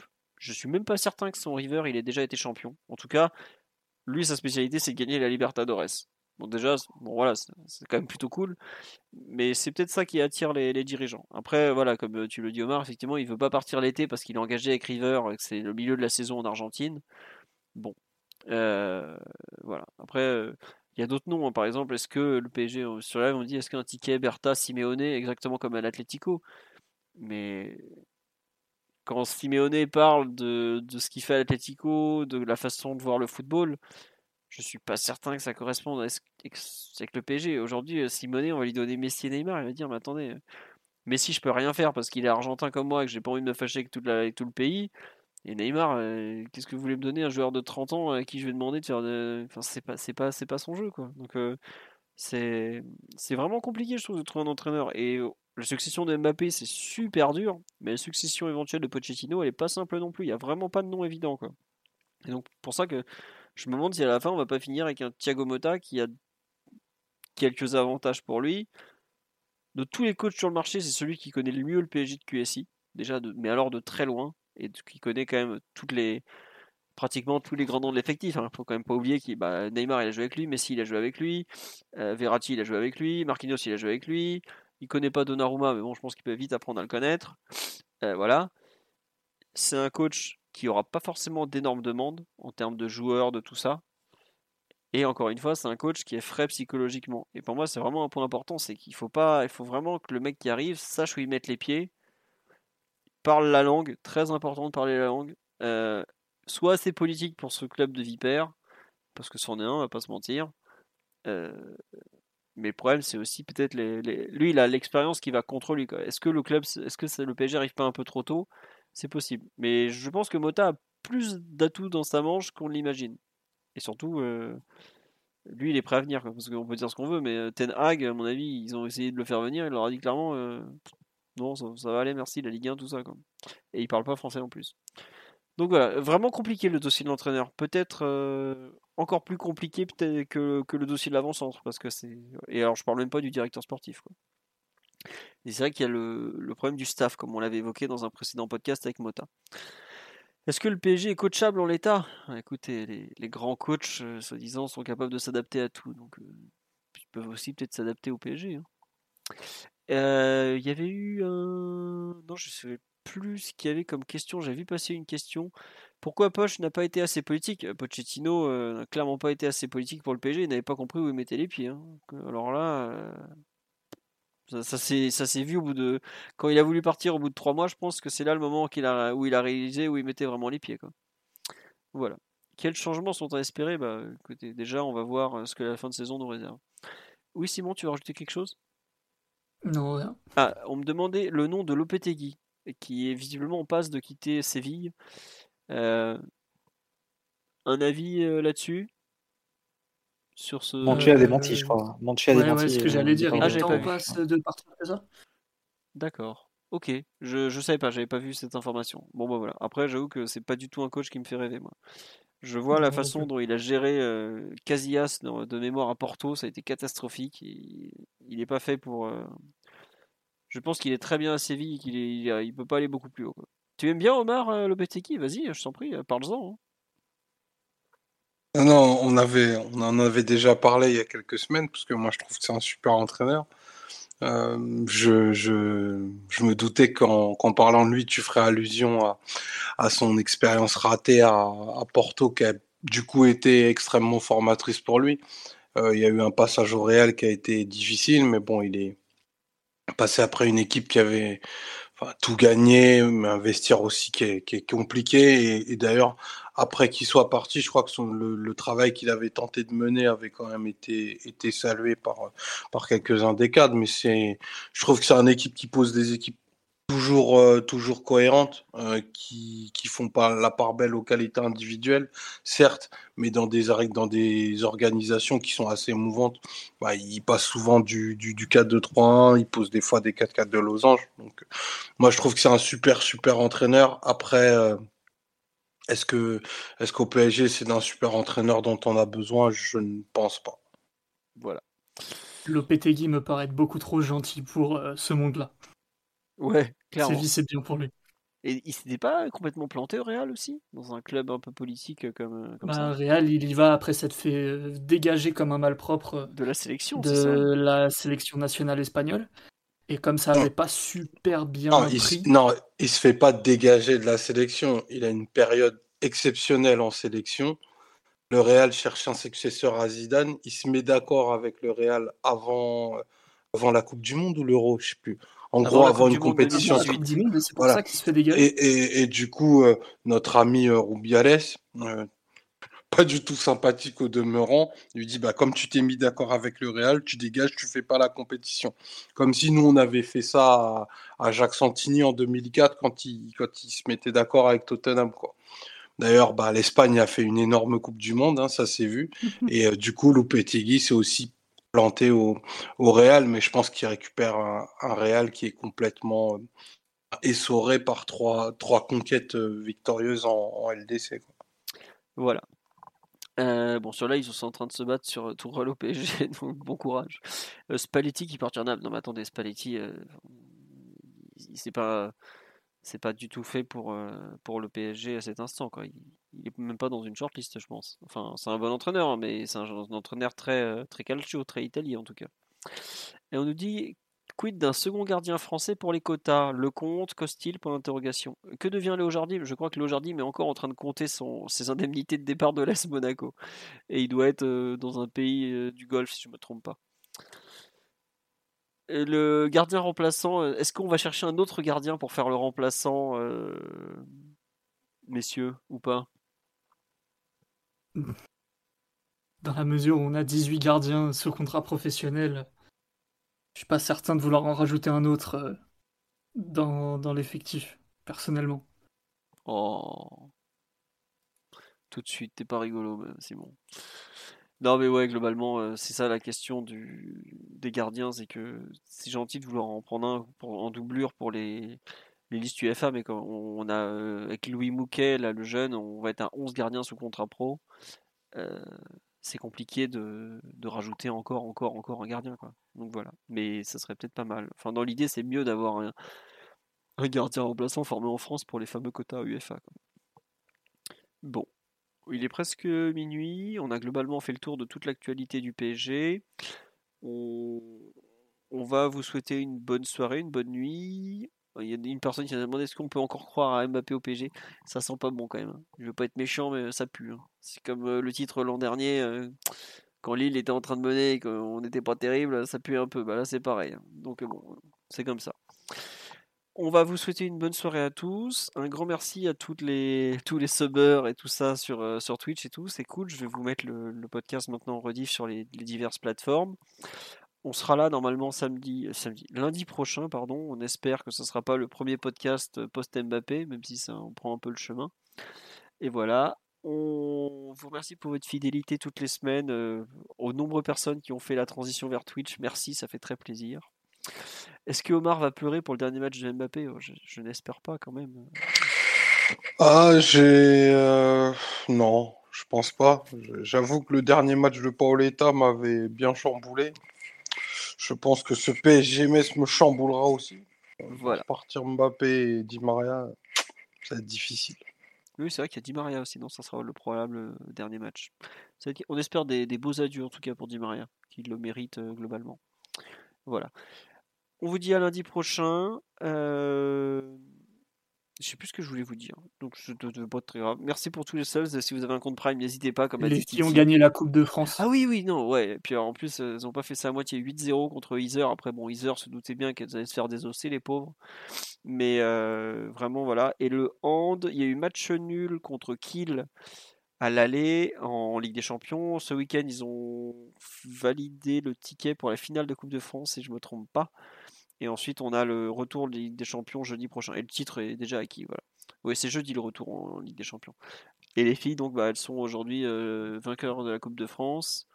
Euh, et ensuite, elles, ont, euh, elles sont toujours en, lice pour le titre, mais c'est quand même très très mal parti pour le titre. Voilà. Sur ce, ah oui, merci pour les subs, c'est ça, Simon, que tu me disais. De, mais je remercie fortement les 53 abonnés de la chaîne, c'est vraiment très gentil de votre part. Sur ce, on va vous souhaiter une bonne soirée, une bonne nuit à tous. On espère qu'on a répondu à pas mal de questions. N'hésitez pas à noter vos questions dans la semaine, euh, comme ça, vu que je pense qu'on va encore faire pas mal de questions-réponses. Et on vous dit à lundi prochain. Ciao, ciao tout le monde. Bonne soirée. Ciao. ciao la bise. Salut à tous. Bisous.